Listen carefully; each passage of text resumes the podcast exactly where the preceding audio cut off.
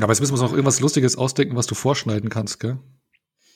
Vor allem irgendwas das Lustiges ist, glaub ich, ausdenken, das lässt, wirkt das Ich, super ich, lass, ich wollte gerade Ja. sagen, das ist nicht unbedingt der Sinn, warum man da mitlaufen lässt, dass man dann irgendwas Warte mal, acht. Folgen, acht Folgen lang haben wir spontan irgendwie was Lustiges von dran gehabt. Ich habe es drin gelassen. Jetzt lass mal spontan lustig sein.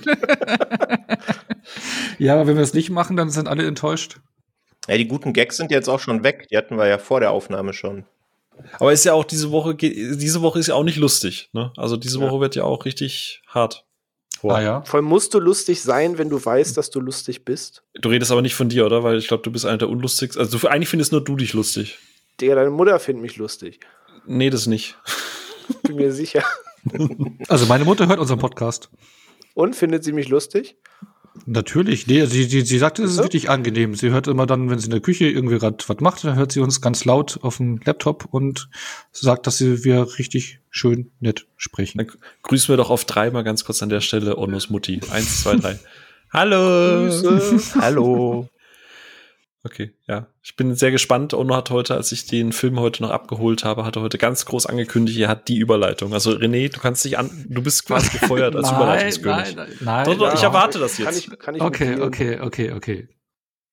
Ja, hallo, willkommen bei der neunten Folge Ruhe im Saal. Ja, sie werden so schnell groß, die Podcast schon die neunte Folge. Und ähm, ja, heute sind wir nicht alleine da. Haben wir, heute haben wir einen Gast, und zwar den Patrick vom Filmtoast. Moin. Moin, moin. Äh, vorstellen darfst du dich später genauer. Ähm, und neben Patrick sind heute noch Phil und René da. Moin. Hallihallo, moin. Moin. Moin. Genau, und bevor wir ähm, ja mit dem eigentlichen Thema loslegen oder sagen, worüber wir reden, ähm, habe ich äh, eine Frage an die äh, heutigen Teilnehmer. Was ist euer Lieblingsfilm von Will Smith? Ähm, äh, Dann, äh, ja. während die anderen noch ähm, werfe ich I Am Legend in den Raum. uh, Cool. Uh, also noch Echt? vor Independence Day. Also ich gestehe, dass ich gerade nicht alle Filme mit und von Will Smith vor meinem geistigen Auge hab, aber ich muss immer an I Am Legend denken, weil es eben ja Apokalypsen-Szenario ist sowieso meins und hat eben mit seinem Hund auch eine der herzzerreißendsten Kinoszenen überhaupt. Und deswegen fiel der mir jetzt gerade spontan ein. ja, ist doch cool. Puh, ich bin irgendwie hin und her gerissen zwischen iRobot und der Staatsfeind Nummer 1. Aber ich glaube, wenn ich mich auf einen festlegen müsste, wäre es vermeintlich der Staatsfeind Nummer 1. After Earth darf man jetzt nicht sagen, oder?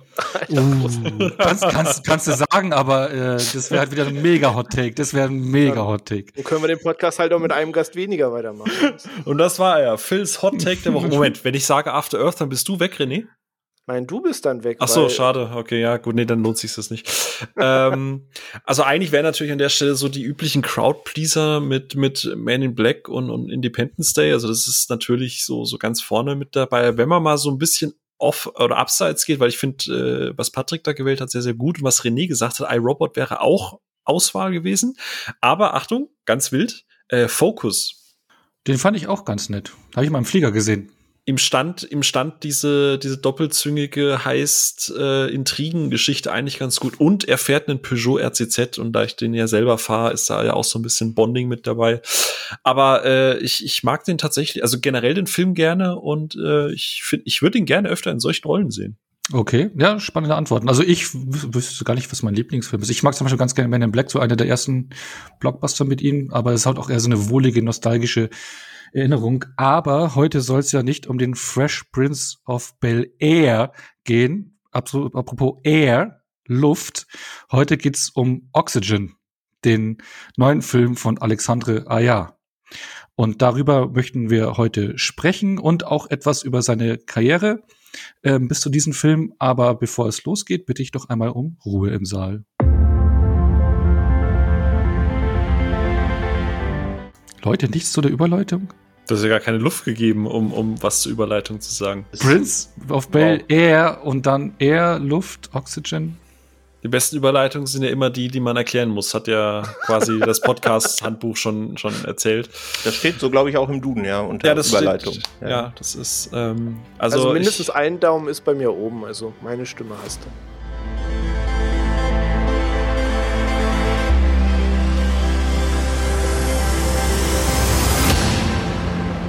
So, willkommen zurück. Und ähm, genau, jetzt werden wir genauer über Oxygen reden, den neuen Film von Alexandra Aya, der es auf Netflix gestartet ist, den jeder von euch auch, der Netflix-Account hat, anschauen kann. Und ähm, wie vorhin angesprochen, als Gast ist heute der Patrick ähm, da von Filmtoast. Und da will ich einfach noch mal drum bitten, stell dich doch einfach mal vor für die Leute, die dich nicht kennen, Patrick. Sehr gerne. Zunächst äh, herzlichen Dank für die Einladung. Hat mich sehr gefreut, dass ich bei euch mitmachen darf. Ja, du hast es schon richtig gesagt. Ich äh, bin der Patrick. Mich kennt man von Filmtoast. Da bin ich seit einiger Zeit dann hauptverantwortlich für den Podcast-Bereich. Da haben wir ja zusammen auch schon die ein oder andere Folge aufgenommen. Ja, ich komme aus München und äh, Deswegen hat man sich auch schon mal im Real Life getroffen und freue mich, dass wir heute über Oxygen reden dürfen. Bin ich auch gespannt, was so die Meinungen von allen sind zu den Filmen und freue mich, dass du da bist. Äh, äh große Münchner Runde heute eigentlich hier fast, ne? Bis auf René, ne? Ich vertrete Hätten, den Norden. ja, genau. Ganz äh, Game of Thrones mäßig. Genau. da musste ich jetzt auch gleich dran denken. Ja. Äh, ja, eigentlich hätten wir uns auch so treffen können, wenn das dieses Corona nicht wäre, ne? Im Biergarten gemütlich hier Mikro aufstellen und äh, Biergar, Biergar, was ist das? Ich glaube, das ist irgendwas draußen. Ja. Äh, Die Außengastro hat wieder offen, ne? Ah, ist eben so. Ja. Ja, dann äh, bin ich jetzt auch raus für heute. ja, ja, das Wetter spielt nicht mit, aber es haben die, hat die Regierung ja so eingeleitet hier, dass das Wetter nicht mitspielt und man nicht draußen rumhängt. Mann, Mann, wo, Mann, danke, Wo du Merkel. die Chips eigentlich im Bier viel besser implementieren könntest. oh Gott. ja. ja. Hm. Ah ja, ne? Äh, ah ja, genau, bevor wir jetzt äh, zu weit hier abdriften in den Biergärten. Genau, wie angesprochen, es geht heute um Alexandre Aya, der eigentlich Alexandre Jean Acadie heißt für die, die es nicht wussten. Und das, äh, was wir kennen als sein Nachnamen des Aya, ist ein Akronym aus seinem kompletten Namen. Genau. Und ähm, das Filmemachen ist ja auch schon so ein bisschen in seine Wiege gelegt worden. Sein Vater war Filmemacher, seine Mutter ähm, Filmkritikerin und er hat sich auch eine Frau angelacht, die auch äh, Filmemacherin ist. Also es spielt bei ihm schon immer eine große Rolle, das Thema Film. Und er hat auch schon als Moment, also er, sein, sein Vater war Filmemacher und seine Mutter Filmkritikerin. Ja. Das stelle ich mir schwierig vor. So Sohn, ja, und also Vater, Sohn und Vater machen Filme und du hockst dann am Ende da und sagst so, also Alexandre, ne? genau, ja, er hat ja auch, genau, genau, worauf ich noch hinaus wollte, er hat ja auch als Kind schon in Filmen von seinem Vater mitgespielt, so als Vierjähriger schon bis 1992. Und dafür, mein kleiner Alexandre, nutzen wir Ketchup.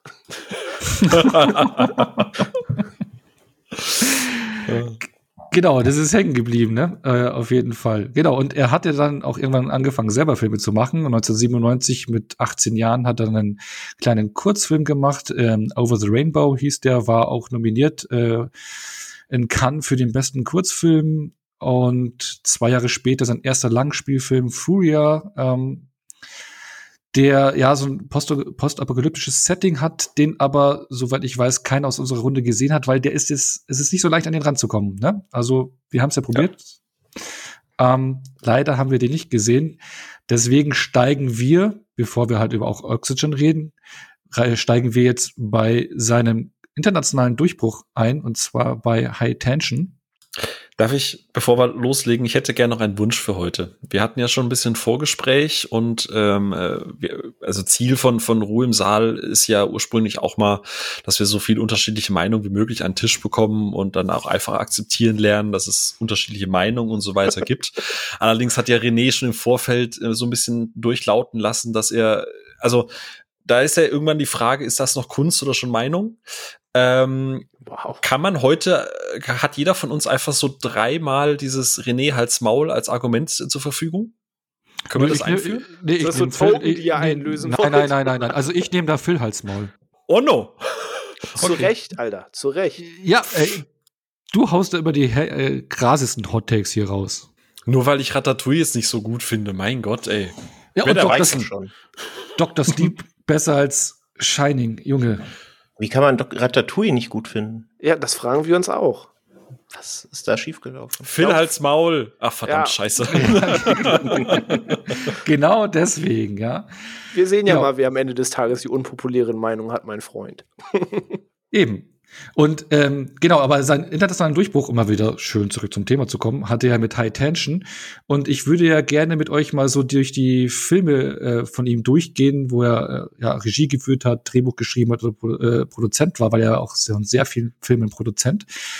Ähm, und das Spektrum seiner Filme, über die ich jetzt reden würde, ähm, umfasst seine Regiearbeiten und zwei Filme, bei denen er ähm, als Produzent tätig war und als Drehbuchautor. Und zwar zwei Filme, die unter seinem äh, Freund äh, Franck Calfon äh, äh, entstanden sind. Und zwar P2. Jetzt korrigiert mich der Film gleich wieder, wie man das französisch richtig ausspricht. P2. P2. P2 und Mon ami. das, genau und das Maniac äh, Reboot. Ja, mein Französisch ist nicht so gut. Ja.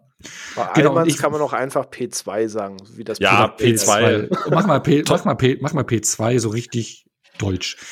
Ähm, genau. Und ähm, ich möchte aber jetzt nicht die einzelnen Filme hier durchgehen mit euch und sondern eher so in einer lockeren Fragerunde, dass wir so ein bisschen durch die äh, Filme durchgehen und dann landen wir am Ende bei Oxygen bei seinem aktuellen Netflix-Film. Ähm, genau, aber vorab würde ich noch mal reinwerfen, weil das Lustige ist ja, Alexandra Ayar hat ja schon einen ja, seine Fanbase, einen gewissen Ruf. Wenn man aber auf den ganzen Filmbewertungsplattformen schaut, sind die Durchschnittsbewertungen für seine Filme ziemlich durchschnittlich. Also ich glaube, bei Letterboxd sein bester Film ist High Tension mit einer 3,2 Durchschnittswertung. Ähm, ja, äh, was jetzt nicht so hoch gerankt ist. Und trotz alledem hat er so einen, äh, äh, einen guten Ruf, trotz der durchschnittlichen Filme. Und deswegen frage ich euch mal einfach mal, ähm, freut ihr euch, wenn ein neuer Film von Ihnen angekündigt wird? Und wenn ja, warum? Da blicke ich jetzt zum Beispiel zu Phil, der, glaube ich, schon ein kleiner Aya-Fanboy ist, ne? Ähm, ja, also prinzipiell äh, habe ich damals ein äh, Jahr halt mit High Tension und Hills Have Eyes echt kennen und lieben gelernt. Also mit so seinen Einstiegsfilmen, womit er ja durchaus Eindruck hinterlassen hat. Und ich verfolge den eigentlich seitdem sehr gerne. Also ähm, es ist natürlich immer schwierig, gerade in der heutigen Filmlandschaft immer so so Statements rauszuhauen, wie ich mag den eigentlich, weil okay, Stand jetzt äh, 16. äh, Mai 2021 kann ich das sagen. Es kam noch nichts irgendwie doofes raus über ihn. Ähm, aber ich finde ihn auch in Interviews und so immer ähm, sehr, sehr, sehr angenehm. Ich finde, der ist, der ist immer so, auch gerade wenn er mal seine Filme redet, immer so mit, mit einem gewissen Herzblut, mit einer Leidenschaft mit dabei. Ähm, und, und, und ich, ich freue mich einfach, wenn der, wenn der Filme macht. Ich habe auch mich mit Freude, als, als ich gelesen habe, äh, er nimmt sich diesem, diesem Black, äh, diesem, diesem, ähm, wie heißt das, Blacklist-Skript von Oxygen an. Äh, ich habe mich echt gefreut drauf. Ich habe mich auf den Release äh, richtig, richtig äh, entgegengefiebert. Ähm, aber ich weiß natürlich auch um seine Schwächen. Das heißt, äh, man geht da natürlich, oder ich gehe da zumindest selbst als Fan immer so ein bisschen ran mit, ja, jetzt schauen wir mal, ne? Kann ja auch in die andere Richtung ausschwenken. Ich bin und auch nach Oxygen bin ich immer noch ein riesengroßer Alexandra Ajar-Fan, weil ähm, The Hills Have Eyes, also sein Remake äh, von 2006, äh, eine meiner ersten Horrorfilmerfahrungen im Kino war. Da war ich mit meinem besten Kumpel im Kino und äh, vor uns saß ein aus unserer damaliger Sicht älterer Herr, der war wahrscheinlich irgendwas um die 40, Mitte 40, der vor dem Film äh, sich zu uns umgedreht hat und gemeint hat, ob wir denn wissen, auf was wir uns hier einlassen, denn er war jetzt äh, letzte Woche schon mal drin und er muss den unbedingt ein zweites Mal sehen, weil das somit das härteste ist, was er je im Kino gesehen hat. Da war man dann natürlich schon angeheizt. Ähm, ja, und ich liebe das Hills of Ice Remake noch äh, mehr als das Original tatsächlich und ja, wie der Phil gerade schon gesagt hat, das ist ja im Grunde ein Auf und Ab. Ich finde, er hat jetzt nicht so einen richtig schlechten Film ähm, in seiner Filmografie und ich habe mich gerade auch, weil ich Crawl von 2019 großartig fand, sehr auf Oxygen gefreut, ja. Ein älterer Herr, so ab 40. Onno, was macht dieser Satz mit dir? Also bin ich ja noch nicht. Okay, ich wollte nur mal rein hypothetisch fragen. Ja, Aber aber Phil- ist, ja, ja. Phil, du hast voll ungewohnt eigentlich einen Gag liegen lassen und das wundert mich total. Du hast gesagt, was ja auch stimmt, dass er mit äh, viel Herzblut seine Filme macht und verstehst du, weil Herzblut. Ist das jetzt wieder die Stelle, wo ich das Grillenzirpen einfügen muss? Ah, nee, also ah, vielleicht. Schauen wir mal. René, wie ist es denn bei dir? Dann hau du das mal raus. Ähm, ja, ich glaube, ich bin vielleicht fast der, der nüchternste, äh, vielleicht der nüchternste Fan, sage ich mal vorsichtig. Ein Begriff, der ein bisschen zurückrudert und einen, der es dann doch beschreibt, dass ich es aber mag. Ähm, ich bin schon immer sehr aufmerksam, wenn was Neues von ihm kommt. Aber es ist jetzt auch nicht, dass ich total aus dem Häuschen bin, weil äh, für mich hat das immer ein bisschen was von Berg- und Talfahrt. Ähm, ihr habt schon gesagt, und dem schließe ich mich an, es gibt jetzt nichts, was ich wirklich schlecht finde, aber es gibt halt auch ganz viel, wo ich immer sage, da fehlt so irgendwie diese eine Note mehr, dass ich sage, ey, richtig nice. Und dann fand ich es am Ende nur sehr okay und hatte eine gute Zeit mit. Aber manchmal kann es noch ein bisschen mehr sein, aber in Summe freue ich mich schon immer, wenn es was Neues gibt, weil es doch immer verschiedene Stile sind und ich dann doch wieder gespannt bin, was für einen Einschlag ähm, der oder jener Film dann bekommt am Ende. Okay, spannend. Und äh, aber du hast dich auch auf Oxygen gefreut vorab? In der Tat, aber das äh, fängt schon mit dem Setting an. Wenn irgendwas mit Science Fiction zu tun hat, dann ist schon mal mein erstes Auge sehr aufmerksam. Und wenn dann rauskommt, es ist nicht irgendwie Trash Science Fiction, sondern es geht sogar in einen bisschen düsteren oder Horrorbereich, dann ähm, kriegt man mich da schon sehr gut mit. Ähm, also nicht umsonst auch Dead Space 1 und 2 zum Beispiel für mich für immer eins der besten Horrorspiele. Also Space und bedrückende Atmosphäre immer gut. Also da war ich tatsächlich sehr in Vorfreude vorher. Ja, cool. Aber wir sind ja noch nicht bei Oxygen und ähm, ich würde jetzt die nächste äh, Frage rauspfeffern. Vielleicht machst du dich schon mal äh, bereit, Patrick, äh, auf die Antwort. Und zwar, was fällt dir als allererstes ein, wenn du an High Tension denkst? Äh, Terrorkino fällt mir als allererstes ein. Weil äh, das ja auch so ein bisschen wie diese, äh, diese New French Extremity, da zählt er ja zu, diese neuzeitlichen französischen ultraharten Slasher meistens oder generell Horrorfilme wie Martyrs, Inside, Frontiers und sowas. Ja, das wäre so meine erste Assoziation. Okay, bei dir, René? Mm, High Tension auf jeden Fall so ein typischer Schulhoffilm. Also ich weiß nicht, ob ihr das auch noch kennt, aber in den Zeiten, als man irgendwie jedes Wochenende bei irgendeinem Kumpel war, sich getroffen hat, regelmäßig Filmabende gemacht hat, da gab es immer so, so eine gewisse Auswahl an Filmen, die nicht jeder auf dem Schirm hatte, die vielleicht auch schwer waren zu bekommen. Irgendwer hat einen größeren Bruder gehabt. Und dann gab es diesen einen Film, über den du geredet hast. So, das war zum Beispiel ein blutiger Pfad Gottes war bei uns in der Szene so ein Film. So als den der erste hatte, wurde der fast auf jedem Filmabend geguckt. Und ähm, beim Evil Dead zum Beispiel war das so eine Sache. Und High Tension gehört halt auch zu diesem Film. So, du hörst nun, dass es irgendwie alles ultra brutal und richtig krass darin und die schneiden darin Köpfe ab und keine Ahnung. Und man weiß, wie sich das dann aufbäumt und aufbäuscht, bevor du den Film überhaupt gesehen hast. Und ähm, mit dieser Zeit verbinde ich das tatsächlich noch sehr. Als du dann beim Kumpel warst, mir dachte, okay, dann, dann zeig mir den neuen heißen Scheiß, ähm, den man dann halt abfeiert. Ich meine, beim Release und als wir ihn in die Hände bekommen haben, war ich 14, 15, wenn ich jetzt zurückrechne. Ähm, so, das sind so meine Assoziationen damit. An richtig coole Filmabende, wo man den in Häkchen die verbotenen Filme gesehen hat. Weißt du, welche, weißt du, welcher Film da auch reinpasst? Brain Dead. Das war auch so ein Schulhofreißer. Ja, zum Beispiel. Ähm, Gute Frage. Also das ist tatsächlich eine gute Frage. Witzigerweise, ich weiß nicht, ob ich das in einem Interview mal gesehen habe oder in einem Trivia gelesen, aber die erste Assoziation damit ist tatsächlich ein Fun Fact, was wahrscheinlich überhaupt nicht zu High Tension an sich passt. Aber ähm, ich weiß diese, ähm, dass es gibt ja diese berühmt-berüchtigte Szene im, im, im Auto, ne, wo ja ähm, nicht gegeizt wird mit dem Thema Blut. Und da gibt's ja auch diesen einen Shot, wo quasi über die komplette Kamera das, äh, das Kunstblut äh, spritzt. So, das ist zwar im Film ist es nur so ein ganz kurzer Shot. Und der Fun Fact dazu ist, erstens mal war das gar nicht geplant, dass dieses äh, Kunstblut auf äh, die Kamera geht. Äh, das, äh, die war eigentlich äh, außer Reichweite, aber durch das Drehen von dem äh, von irgendwie von dem Blutpack oder so irgendwas ist das trotzdem auf die Kamera gekommen. Und es war so viel Blut, ähm, dass bei einem Dreh mit der Kamera, bei irgendeinem Film, der danach gedreht wurde, immer noch Blut aus der Kamera rausgelaufen ist. Und das ist tatsächlich hängen geblieben bei dem Film über die Jahre. Der blutige Pfad der Kamera. genau, der blutige Pfad Kameras, genau.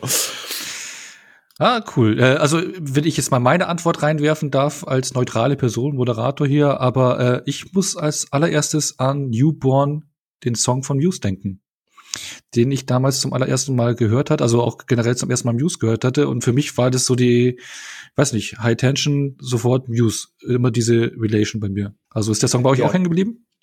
Ja, äh, offensichtlich nicht, denn ich habe den jetzt gestern oder vorgestern zum zweiten Mal überhaupt gesehen. Es ist ja so ein bisschen schwierig, da an die ungeschnittene Fassung ranzukommen. Die gibt's ja in Deutschland offiziell nicht. Ähm, und da habe ich dann jetzt auch mich wieder dran erinnert, dass da ja Muse vorkommt. Ich hab, wusste das nicht mehr und ich frage mich jetzt auch so ein bisschen, ich weiß, ich bin immer nicht so ein Fan davon, von so Pop-Songs in Filmen Ähm, Gerade auch, wenn dann, äh, wenn dann die Lyrics noch präsent sind, weiß ich nicht. Also Muse hätte ich damit jetzt nicht verbunden als erstes. Nee. Ich finde das auch lustig, weil ich weiß, dass Ono das, äh, ich glaube, du hast es letzte in der Gruppe geschrieben mit Muse und ich wusste das halt eben auch nicht mehr. Und ich habe den Film ja quasi, äh, wenn ich mal auf die Uhr gucke, so ungefähr vor, keine Ahnung, acht Stunden noch mal gesehen, zum dritten oder vierten Mal jetzt. Äh, und das Lustige ist, Soundtrack technisch, da dachte ich mir bei Muse, ah, stimmt, aber Soundtrack technisch ist bei mir immer dieses, dieses, dieses Elektron, diese Störgeräusche, die dieser Film eigentlich hat. Eigentlich hat er ja keinen Soundtrack, der hat ja eher Störgeräusche. Und das, das verbinde ich halt, als, das verbinde ich halt äh, Soundtrack technisch eher mit High Tension als Muse. Das ist immer nur so, ah ja, der Song stört auch irgendwie nicht. Aber äh, von all dem Soundtrack und all der Geräuschkulisse, die dieser Film hat, ist Muse irgendwie so. Ich, ich habe sogar jetzt ein paar Stunden später schon wieder vergessen, dass Muse da mit dabei ist. Keine Ahnung. Echt, also, also bei mir ist es, bei mir ist es so hängen geblieben. Ich habe ja noch dazu sagen, dadurch die Band entdeckt irgendwie. Also der ist bei mir so prägend gewesen, das, äh, der Song. Krass. Ja, hat man manchmal so bei Filmen. Ne? Äh, zum Beispiel, wenn ich I Will Be Heard von Hatebreed höre, muss ich auch immer dran denken, wie Vin Diesel da die Schneeklippe in Triple X runterspringt. Manchmal hat man so Situationen, wo das einfach damit gespeichert ist. Ja, aber äh, ich werfe noch mal den zweiten Punkt äh, in die Runde, der bei mir hängen geblieben ist. Also ich kann mich nämlich dran, also ich habe ihn nämlich heute auch zum zweiten Mal gesehen, das erste Mal seit dem Release. Also der kam damals in die Videothek, ich hatte mir ausgeliehen angeschaut und heute das zweite Mal danach. Also fast alles vergessen. Und ich habe vorab ja auch euch geschrieben, ich kann mich an zwei Dinge erinnern, Muse und einen Twist, diesen großen Twist. Ne? Und äh, was für mich ja auch so ein Twist seiner Zeit ist, ne? weil es gab ja ähnliche Filme in der, äh, in der Ära damals, die ähnlich gelagert waren, bloß halt nicht so brutal. Äh, funktioniert der Twist für euch noch oder macht ihr den Film kaputt? Das wäre so die letzte Frage zu High Tension noch von mir. Ne? Also wie steht ihr zu diesem Twist, der jetzt sehr auch kontrovers diskutiert wird? Ähm, ich muss gestehen, ich gucke ich den Film wegen dem Twist. Also er macht vieles unsinniger. Er versucht das ja so ein bisschen aufzulösen, äh, indem er so zwei, drei Shots rein zeigt, wo ja sie dann quasi die Position des Killers einnimmt. Ähm, aber ich, ich, weiß nicht, ich gucke den Film halt wegen der Atmosphäre und wegen der ganzen Machart, weil das halt alles so dreckig und düster ist, wegen dem Score, wegen dieser Stimmung, den der Film mir vermittelt. Mhm. Ähm, das ist so ein bisschen wie The Sixth Sense. Also keine Ahnung, du guckst den Film beim ersten Mal, bist du überwältigt vom, vom, vom Twist. Äh, aber wenn ich den Film danach gucke, gucke ich ihn tatsächlich eher wegen dem Gefühl und der Atmosphäre, die mir der Film vermittelt. Weil wenn du da anfängst, das zu hinterfragen, dann funktionieren ganz, ganz wenige Filme heutzutage noch überhaupt. Ja, aber ich glaube, das Sixth Sense funktioniert auch, glaube ich, noch ganz gut. Also du kannst, weil dann achtet man ja beim zweiten Mal darauf, funktioniert das alles Aufbau wirklich. Genau, auf, den, auf, auf den Aufbau des Twists äh, macht, gibt es auch alles Sinn. Gerade bei Sixth Sense, äh, mit wer redet mit wem und bla, weil man eine andere mhm. Wahrnehmung beim ersten Mal hatte. Mhm. Da finde ich, funktioniert es ja schon wirklich hervorragend. Aber hier halt nicht so, würde ich jetzt mal sagen, ne? Ja, ich bin da auch bei Onnos Seite. Es gibt halt Filme wie ein Fight Club, wie ein Lucky Number 11, wie ein Six Sense, wo genau du beim zweiten Mal nochmal bedeutend genauer guckst und du erfreust dich fast zu sehen, dass es da schon Zeichen gab, das vorher zu erkennen, wenn man es denn weiß. Und äh, ja, mein Vergangenheits-Ich sagt ganz klar, so die Style und die Atmosphäre überwiegt das, aber mit heutigem Auge ist es auch so ein bisschen, dass ich den Twist sehe und mir denke, Moment, da machen sau viele Szenen keinen Sinn und das ist alles ein bisschen dumm. Aber weil es einfach so ein Film der Jugend ist, den ich mit einer gewissen Zeit verbinde, ähm, lasse ich mich da jetzt nicht stören von. Aber eigentlich ist das bei mir auch so ein Beispiel, wo es mich dann ein bisschen abstößt auch. Ja, ist bei mir auch so. Also High Tension tut's nicht wirklich gut, wenn man den Twist kennt und dann den Film nochmal guckt mit dem, äh, mit dieser äh, Prämisse im, im Kopf, dass man jetzt drauf achtet, hat sich das angekündigt, gibt es da Plotholes, äh, funktioniert das alles noch in sich? Das tut dem Film nicht so gut. Also aus meiner Sicht sollte man ihn einfach als ultra harten Slasher gucken und da ist der Twist eigentlich fast schon egal, finde ich. Ja. darf, darf ich, Entschuldigung, äh, ohne darf ich die Frage da aber mal reinstellen, ist das ohne dass wir da jetzt zu tief vielleicht auch reingehen, aber ist das die Art Film, wo du das, also ich weiß, dass der Twist halt auch unter, unter Genrefans ja unendlich lange und breit diskutiert wird. Ist das eigentlich so ein Film, den man sich für, für den Twist anguckt? Jetzt nochmal die, die, den Vergleich zu René, der gerade gerade schöne Beispiele gesagt, hier äh, jetzt ob es Six Senses oder halt eben auch Fight Club und so, die guckst du ja schon auch so ein bisschen für die Twist-Geschichte, die bauen ja sich auch darum auf. Ich finde, High Tension baut sich ja nicht zwingend um diesen Twist auf, sondern schon eher mehr um dieses, dieses Terrorkino an sich. Ich glaube, der Twist ist eher nur so ein, naja, lass das mal noch machen. Ich glaube, ich finde das ganz geil. Ja, genau, der wirkt halt schon äh, rangeklatscht, ne, irgendwie am Ende. oder? Ja. Ja, Leute, aber wir müssen eine Love Story da einbauen. Ja, ja, okay, okay. Ja, ja, Switchblade Romance, genau, so, damit der Titel auch passt. Nee, also keine Ahnung, ich, ich verstehe, was ihr da sagt, aber äh, ich guck's halt echt nicht deswegen. Also ich hock da jetzt nicht da und denke, oh, das macht jetzt gar keinen Sinn. Ich habe gar keine Zeit, weil mir der Film einfach zu sehr die Daumenschrauben anzieht. Genau, aber der Film hat ja eingeschlagen, äh, auch bei Genrefans, wie eine Bombe und ja, hat dann gleich das nächste Projekt mit sich gebracht und zwar äh, das Remake zu The Hills Have Eyes. Also Wes Craven persönlich, der Regisseur des Originals, ist auf Alexander Ajar zugegangen und hat gefragt, hey, magst du den machen? Und ich würde jetzt nicht explizit über den ähm, Film The Hills Have Eyes reden und zwar vielmehr äh, ein Duell hier in die Runde werfen, denn das ist ja nicht das einzige Remake in der Filmografie von ähm, Aja, sondern ich würde euch fragen, welches Remake gefällt euch besser? The Hills Have Eyes oder das Maniac Remake? Das Maniac Remake mit weitem, weitem Abstand. Mit ganz weitem Abstand. Ganz Hills klar das Hills of Ice Remake. Ja, Hills Have Eyes auch, vor allem, weil er der auch selber Regie geführt hat. Aber dann müsste das Remake ja wirklich Halt's Maul, Film René. sein. Das war der Joker. Du hast deine Karte für heute schon gezogen. Ich hab, wir haben drei gesagt, das war jetzt die, die, die erste. Ach, drei pro Kopf. Ich dachte, Ja, klar. einen auf die anderen Teilnehmer. Du hast ja noch genug Material zum Rausballern. Ja, ich glaube, am kontroversesten ist es vielleicht sogar bei Hills Have Eyes, aber ich weiß, dass es noch andere Streitpunkte heute gibt. Aber genau, da- dabei würde ich mal fragen, warum dir das Maniac Remake so, so viel besser gefällt. Ähm, das resultiert daher, dass ich The Hills Have Eyes so, so, so viel langweiliger finde als äh, Maniac. Also bei Maniac finde ich es halt einfach sehr spannend, Frodo die ganze Zeit dabei zu beobachten, wie er Nein. Nein. wie der kleine schüchterne äh, Puppenbauer ähm, halt sein Problem mit Frauen äh, hat und versucht das irgendwie zu verarbeiten und da kommt halt eine wirklich unter die Haut gehende und sehr blutige Sache bei raus, die halt einfach sehr unangenehm ist zuzuschauen. Aber bei Hills Have Eyes ist, also, hm, wie erkläre ich das am besten? Ähm, Filme dieser Zeit und auch das Original und selbst so ein Film wie High Tension haben für mich immer das Problem, generell diese Terrorfilme oft, dass die sehr, sehr träge in Gang kommen.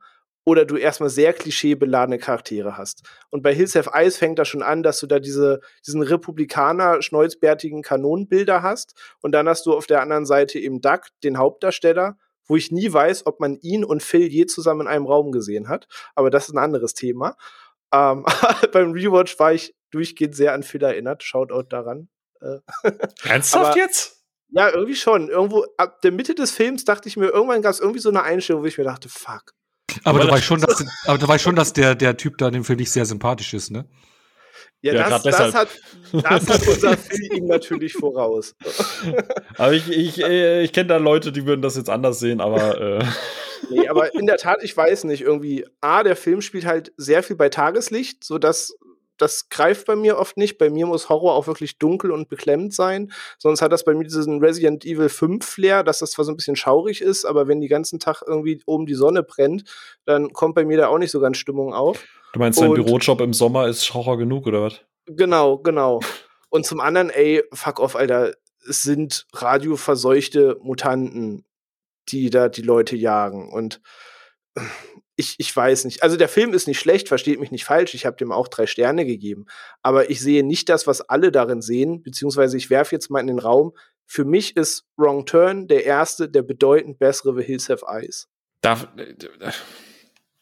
äh. Äh, ja. Hast, du, hast du das Original auch gesehen? Das Original kenne ich auch, das finde ich aber noch schnarchiger als das. Ja, das muss man auch, äh, äh, auch sagen. Und äh, kleiner Funfact, weil du gerade hast, äh, so äh, radioaktive Mutanten und sowas. Äh, kleiner Trivia-Fakt, kennt ihr die deutsche Version vom Original? Da werden daraus ja Aliens. In der deutschen Ja. Synchro. ja, wegen Zensur auch Geschichten so, ne? Ja. ist wie damals, als man Computerspielen alles durch Roboter ersetzt hat, weil es ja dann ja weniger Und Gewalt die sahen cooler aus. Du meinst Contra und Robotector, die Roboter waren cool. Half-Life. Half-Life. Äh. Turok. Turok. Ja, auch. Aber, aber äh, ich, Ren- ach, René, Ich gebe dem Film seine letzten 40 Minuten. Das, dir das Zugeständnis mache ich und dann. Der Film geht ich ja nur das. 100 Minuten. Das ist ja ein Drittel des Films. Mehr. Ja. Aber, aber, aber, aber René, also ja, okay, aber dass, der, dass, das, dass, das, dass das Original ja auch durchaus einen politischen Hintergrund hat, ja. Ähm, also dass das Republikaner und Demokraten so ein bisschen ist, ja, das geht im Remake ein bisschen verloren, weil ja irgendwann auch sagt, scheiß drauf.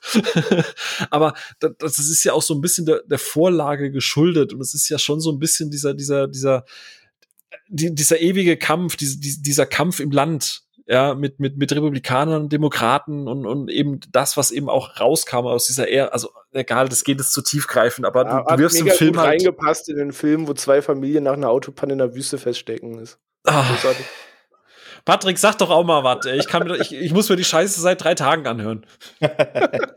ja, da bist du nicht zu beneiden. Ja, ich finde einfach, äh, wenn man noch das, die Originale anguckt, finde ich einfach Maniac von 80 von William Lustig bedeutend besser als Hills of Ice von Wes Craven. Und bei den Remakes finde ich es eben genau andersrum. Also ich finde, das Maniac Remake addiert da relativ wenig zum Original. Das Original passt so und das passt auch aus heutiger Sicht noch so. Vor allem dieses dreckige New York, was da gezeigt wird, das ist einfach, das funktioniert auch heute noch. Und ich finde, das äh, Original von Hills of Ice funktioniert heute deutlich schlechter und das muss ich Asher dann zugutehalten. Er hat das einfach perfekt in die Neuzeit transportiert, finde ich. Und ich meine, äh, René, hast du ja gerade auch gesagt, die letzten 40 Minuten, das ist schon Terrorkino in, in Perfektion. Ne? Also da äh, fiebert man schon mit und kommt ins Schwitzen. Also deswegen bin ich da größerer Fan vom, äh, vom Hills Remake als vom Maniac Remake. Das finde ich jetzt aber spannend. Die letzten 40 Minuten, jetzt überlege ich gerade, ich finde, die letzten 40 Minuten sind ja eigentlich kein Terrorkino, das ist ja eher schon diese klassische Revenge, äh, klassisches Revenge-Kino. Diese, dieser reine Terrorakt ist ja im Prinzip nur dieser zehnminütige Brocken im, im, im, ähm, äh, im Trailer, Trailer? Mit, mit, ja. Also ich finde, das ist halt der Peak Terror und der Rest zum Rum ist halt eher äh, Outback und, und Revenge-Geschichte. Also das, ähm, äh, das, ich würde das gar nicht so sehr Terror halt eben auch zu. Also ich finde, ich finde High Tension ist viel mehr auf Terror gebürstet. Also auch von der Das ganzen stimmt, ja. Inszenierung und von der von der ganzen Atmosphäre. Übrigens, ich finde das äh, Maniac ich finde ich finde die beiden Filme insgesamt schwierig, weil Maniac finde ich mehr also ich, das Remake fand ich halt auch krass, gerade mit der Perspektive. Das ist halt auch was, das fügt es, finde ich, dem Film auf jeden Fall hinzu. Ich finde, der, der, der Film ist dadurch näher und unangenehmer, aber für mich ist das halt eher so ein Psycho-Horror. Mhm. Und, und, und, und Hills Have Eyes hat, finde ich, der, der, ich finde, der ist auch ein bisschen sub, nicht subtiler, aber der ist ein bisschen, ein bisschen gesetzter in seiner Art und Weise. Und äh, keine Ahnung, das eine ist so ein bisschen, also das Maniac Remake ist für mich so ein bisschen das klassische Mozart-Konzert und das andere ist halt Drum Bass. So mit, mit Skrillex oder so irgendwas. Also keine Ahnung. Das eine ist halt viel Lärm. Also ich finde das schwierig, die beiden äh, da so auch abzuwiegen. Ja, aber äh, Fun Fact, ich, ich habe noch einen kleinen Trivia, falls mir Ono die Zeit noch gibt. Ich, ich bleibe auch unter zwei Minuten versprochen. Du. Äh, was, was, was Patrick vorhin, vorhin auch gesagt hat. Für mich war witzigerweise Hills Have Eyes auch einer der ersten äh, Genre-Kino-Erfahrungen. Äh, ich war damals auch mit meinem besten Kumpel im Kino und ähm, jetzt bin ich mir gerade nicht sicher, zum, zur gleichen Zeit lief eine Rom-Com im Kino. Ähm, ah, was war das denn? Ich, ich, ich weiß es gerade nicht mehr. Irgendwie, ähm, Lass es irgendein Romcom einfach gewesen sein. Und ich weiß, hier, da habe ich damals noch in Karlsruhe gewohnt. In Karlsruhe gibt's halt so, so einen Kunst- und Medienpark und da gibt's halt ein ziemlich großes Kino, das ZKM. Und wir waren da auch in, in einem der größten Säle, riesen Leinwand, damals modernste Technik, Schnick, Schnack, Schnuck. Und wir sitzen halt im Saal, so schön Mitte, Mitte. Und Full House. Wirklich Full House. Und wir dachten, wir gucken uns so ein bisschen um und es waren unfassbar viele Pärchen in diesem Film. Wirklich.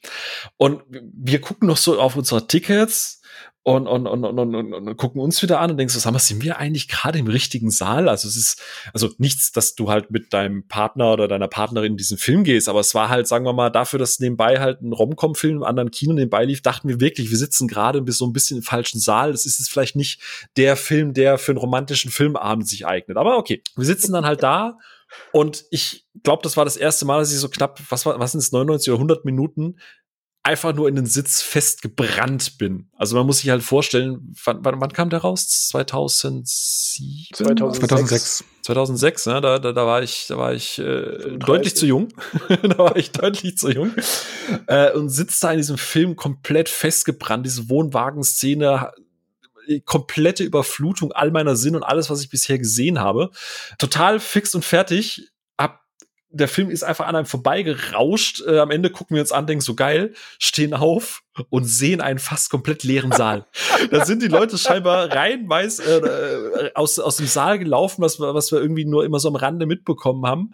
Und äh, vereinzelt saßen dann irgendwie noch, noch, noch vereinzelt Leute da, aber der Saal war ratzeputze leer. Also wir am Ende waren vielleicht von, lass es 150 Plätze gewesen sein, waren am Ende vielleicht noch 30 Leute drin das war eine sehr, sehr spannende Kinoerfahrung, muss ich gestehen. Das äh, habe ich auch nicht so ganz verstanden, wie diese Konstellation da auch zusammenkam. Ich habe nie Trailer dazu groß gesehen, aber ich weiß nicht, wie wurde der Film denn angeworben? Ach, das ist eine gute Frage. Daran kann ich mich auch nicht mehr erinnern, aber das war 2006 sowieso noch eine Zeit, da habe ich noch nicht in München gewohnt, sondern im kleinen verschlafenen Sauerland und da gab es ein Kino mit drei Sälen und da hat man gesehen, da läuft ein Horrorfilm und dann ist man da reingegangen. Also ich glaube, groß von Trailern vorher habe ich überhaupt nichts mitgekriegt.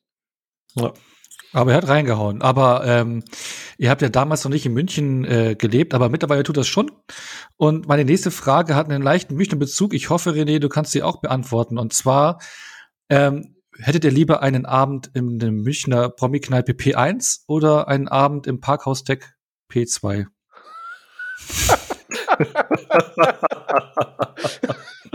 hm.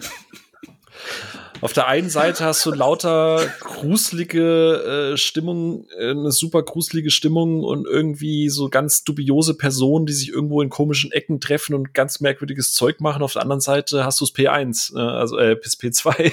Scheiße, habe ich meinen Gag versaut. Ah. Ja, ähm, ja ich, ich würde aber tatsächlich dann, glaube ich, lieber ins P2 gehen. Ich, ich finde das P1 ganz, ganz, ganz furchtbar. Von dem, was ich vom Hörensagen kenne, würde ich, glaube ich, auch eher ins P2 gehen. Ja. Ich schließe mich da an. Also ich glaube, da äh, kriegt man den deutlich abwechslungsreicheren und spannenderen Abend.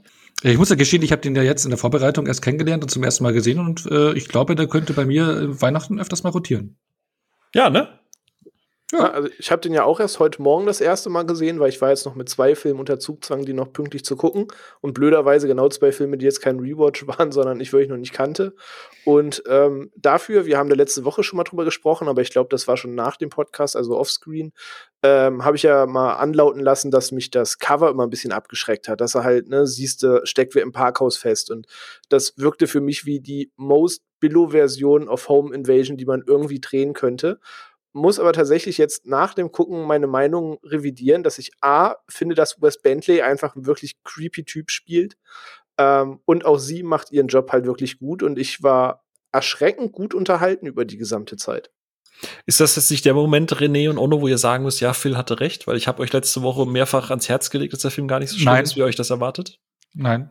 Nicht? Ich weiß bei dir halt nicht, worauf ich vertrauen kann. Es, mal kann ich dir recht geben, mal eher schwierig. Ich habe euch gesagt, Rachel Nichols und Wes Bentley machen da einen wahnsinnig guten Job und ihr werdet damit definitiv Spaß haben. Das wird, das wird in euren Weihnachts, äh, Weihnachtszirkel auf jeden Fall mit eingehen. Ja, nee, den, den Punkt, den, den, Punkt geben wir dir jetzt. Das ist immer mal ganz. Ja, aber darf ich eine Szene nennen, die mir, die mir richtig gefallen hat in dem Film? Also, das soll jetzt nicht sadistisch klingen, aber ähm, wenn ich so eine Filme schaue und ich hatte letztens nachts, das wisst ihr nicht, mit Filtern Talk drüber, was gruselt wen oder was macht bei wem ein unangenehmes Gefühl. Und äh, bei Hills Have Eyes war das so ein Ding, wo ich halt sage, ich fühle da nicht mit, weil ich will eigentlich nur den coolsten Kill sehen. Ähm, und so ging mir das bei P2 auch so ein bisschen. Und ich möchte kurz die Szene hervorheben, wo sie den Typ vorne an die Stoßstange dran packen auf seinem Stuhl und mit dem gegen die Wand fahren. Da saß ich irgendwie heute Morgen um 10 und dachte mir, ne, geil ja. ja, der Film ist schon recht saftig, der P äh, P2. Also genau. Das, ja. Aber weniger saftig äh, geht es beim nächsten Duell zu, was ich jetzt hier in die Runde werfen äh, möchte. Und zwar möchte ich noch mal zwei Filme gegenüberstellen, wo ihr euch entscheidet, welches welcher Film euch besser gefällt. Und diesmal, ähm, ja, Adaptionen. Einmal eine Ro Romanadaption, und zwar Horns aus dem Jahr 2013.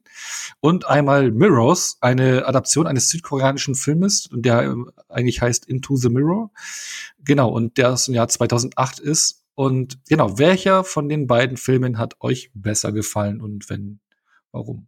Ähm, vielleicht Zeit, die Hosen runterzulassen. Ähm, ich muss fairerweise gestehen, ich kenne das Original von Mirrors nicht. Und da es eigentlich immer so ist, dass ich das, ähm, das, das Asia-Horror-Pendant immer besser finde als das US-Remake, könnte es auch sein, dass es bei Mirrors so der Fall sein wird, wenn ich mal das Original nachhole. Aber ich muss gestehen, und damit habe ich Phil in der Gruppe ja geschockt, dass ähm, Mirrors für mich nach High Tension Ayas bester Film ist weil für mich der Mystery-Thriller bedeutend besser funktioniert hat als so manche Horror-Avance von ihm. Und äh, Horns mochte ich auch ganz gern, schon mal in den Raum geworfen, aber ich konnte mit Mirrors, glaube ich, von uns allen bedeutend am besten, weil dieser Film mir hm, ein paar Ängste getriggert hat, die sehr persönlich sind, aber dem Film dann zugutekommen. Okay, und ich glaube ich, ich spoiler gleich, äh, was dein Mirrors ist, ist, glaube ich, Phil sein Horns, oder? Entschuldigung, ich muss mich ganz kurz noch sammeln.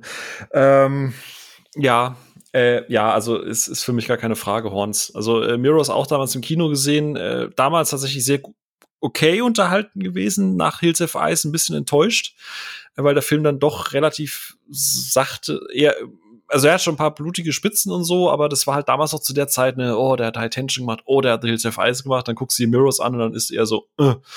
Gut, da ähm, muss man fairerweise sagen, da hast du irgendwie Horrorfilm und Terrorkino und Mystery-Thriller. Also das ist halt so ein bisschen Apple Burn und so.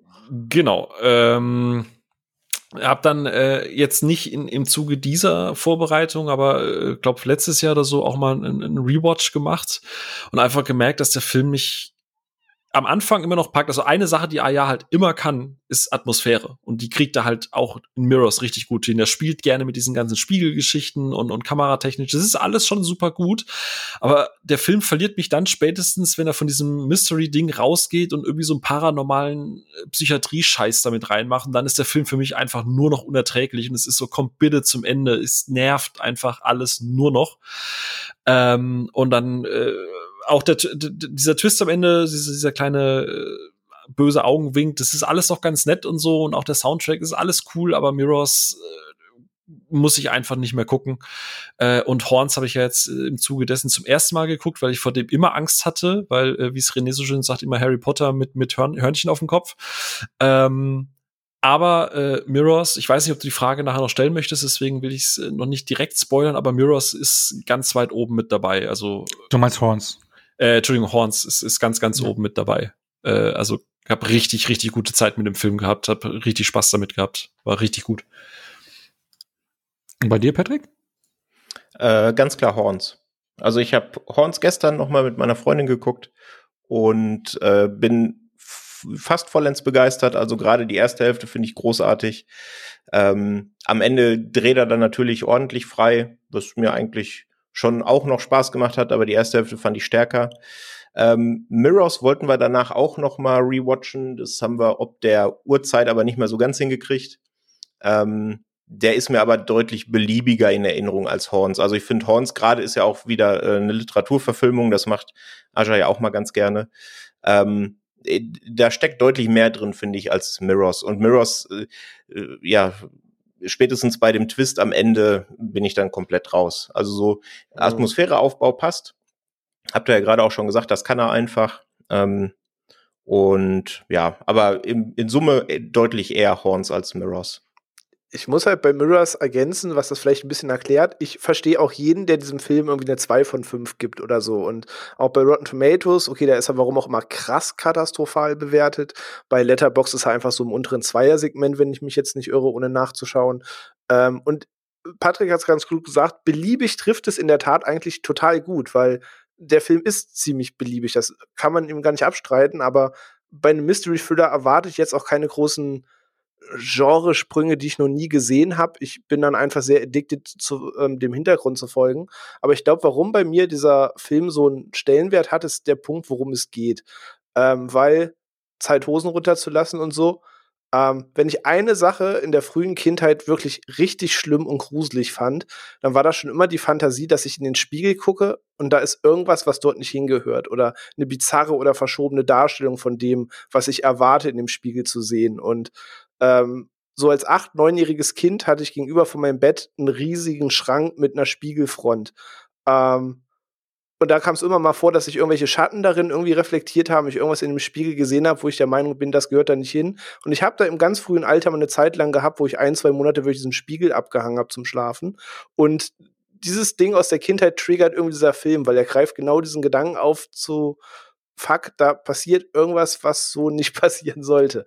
Und das zusammen mit dieser recht düsteren Atmosphäre, die der Film hat und diesem doch recht zerbrochen Kiefer Sutherland, das, das hat für mich irgendwie funktioniert, auch wenn ich das beliebig Argument nicht mal abstreiten würde. Was hast du denn da immer gesehen im Spiegel? Bizarro René mit einem ordentlichen Filmgeschmack oder was? wow. nee, aber einen Punkt muss ich dir tatsächlich geben. Also, das meinte ich auch gerade eben. Also, ich finde das Setup äh, und gerade auch, wie der Film halt auch einsteigt, ne, das ist halt schon fies. Gerade äh, auch, also die Kills an sich und, und wie er mit den Spiegeln halt auch arbeitet. Also hier, ich denke an Amy Smart, äh, äh Amy Smart, äh, äh, äh, ähm, hier, doch, Amy Smart. Wie, das war ich gerade verwirrt, Entschuldigung. Äh, mit Amy Smart und so weiter, das ist, das ist alles schon, schon fies und auch dreckig damit gespielt, wenn der mhm. Film sich aber darauf konzentrieren würde, weil ich finde, und, und ich greife da dieses beliebig Argument von Patrick auf, auch wenn wir, glaube ich, unterschiedliche Aspekte äh, beliebig finden. Aber irgendwann ist, geht's ja weniger um diese Spiegel, als vielmehr um das, was dahinter steckt und dann das wird halt für mich dann so maximal beliebig. Für, es gibt manchmal so mhm. Dinge, die musst du in Horrorfilmen nicht erklären. Ich finde das zum Beispiel bei The Hills of Ice. Es wird dir nie so genau erklärt, ja, okay, Atombomben, bum, bum, bum und fertig, aber es wird nie erklärt, wie lange ist das her, ähm, warum ist, warum sind die da geblieben? Ne, ne, ne, weißt du, es gibt Dinge, die musst du nicht erklären. Und du musst mir nicht erklären, was da in dieser Psychiatrie abging. Es reicht, wenn du mir sagst, da war eine Psychiatrie und irgendein kranker Professor oder sonst irgendein Scheiß und das reicht mir dann. Und der ganze Rest, dieses ganze Erklären, das wird mir einfach viel zu beliebig und, und egal und dann ist halt einfach der Film irgendwann so, oh, bitte mach, dass es vorbei ist. Ja. Verstehe ich, wenn man das nicht so gut kann, dann kann das einen auch schnell langweilen. Ich könnte dazu sagen, dass einer meiner absoluten Lieblingsfilme halt das ähm, der Exorzist ist, was so ein bisschen das ganze Thema aufgreift, wenn auch zugegeben mehr eher in der Billo-Version dann am Ende des Films. Aber Psychothriller kriegst du mich halt immer bedeutend mehr mit als mit purer Gewalt. Ähm, und daher hat das irgendwie es fand halt mehr im Kopf statt bei mir, als das, was wirklich auf dem TV zu sehen war. Aber das macht für mich halt diese spookigere Note aus, die da reinspielt. Und fairerweise, du warst so geschockt, dass mich alle Tode in Hills Have Ice so kalt lassen. Die Szene in der Badewanne in Mirrors geht mir achtmal mehr unter die Haut als jeder Kill in Hills Have Ice, wo die sich den gesamten Kiefer aufreißt. Das, sowas finde ich dann sehr unangenehm zuzusehen. Krass, okay. Übrigens gilt sowohl für The Hills Have Eyes als auch Mirrors, und ich glaube, da sind wir uns, da, da können wir uns mal die Hand reichen, René. Finger weg von den jeweils zweiten Teilen. Ja, das stimmt, da gehe ich mit. Die, die Hand kriegst du. Schnapp. Genau, Schnappen tun nämlich, wollte ich eine mega Überleitung machen. ich dachte gerade, was? Schnapp, ja, weil ich wollte eine mega Überleitung machen wollte, weil ich jetzt wieder zwei Filme gegenüberstellen will, und zwar die Tierhorrorfilme Piranha gegen Crawl wegen Schnappen, weißt du? Ne? Ja, ist nicht gelungen. Äh, auf jeden Fall, da würde ich jetzt dich mal fragen, Phil, da bin ich wirklich gespannt auf deine Antwort. Welchen Tierhorrorstreifen von Ajar magst du mehr? Piranha 3D oder Crawl? Ja. Äh, ich, ich, weiß nicht, welchen ich mehr mag, weil beide eine sehr unterschiedliche Prämisse haben. Äh, du hast ja einmal so ein Party-Splatter, wo Aya einfach so komplett unleashed ist. So ein Film, den du halt irgendwie gefühlt in einer, in einer Party-Laune herausdrehst. Und Crawl ist ja genau das Gegenteil und halt sehr, sehr, sehr ernst und, und nimmt dieses ganze Setting halt auch so, so ernst, wie man es halt nehmen kann. Ähm, müsste ich mich jetzt, also würdest du mir jetzt die, die den Piranha auf die Brust setzen und sagen, äh, äh, welcher davon? Ich glaube, meine Tendenz würde eher Richtung Crawl gehen. Weil Guilty Pleasure Partyfilme mit Splatter gibt's dann doch mehr als ernstzunehmende Creature Features. Gerade in den letzten Jahren. Äh, ich schließe mich zu 100% an, auch aus genau dem gleichen Grund. Es gibt gerade in der letzten Zeit viel zu wenig Creature Features, die sich ernst nehmen. Und von den wenigen, die es gibt, ist Crawl für mich der klar beste. Und ich finde, der Film gewinnt auch noch, wenn man sich dann mal das Making-of anschaut, was das für ein unfassbarer Aufwand war, das in diesem kleinen Crawl-Space, in dem ja 90 Prozent vom Film äh, stattfinden, zu filmen. Ähm, und auch was sie sich da mit dem, ähm, mit dem Krokodil ausgedacht haben, wie sie das gefilmt haben, äh, das wertet den Film noch mal auf. Und ja, ganz klar Crawl. jetzt, jetzt kommen wir zu dem wahren Grund. Ja, das war auch René.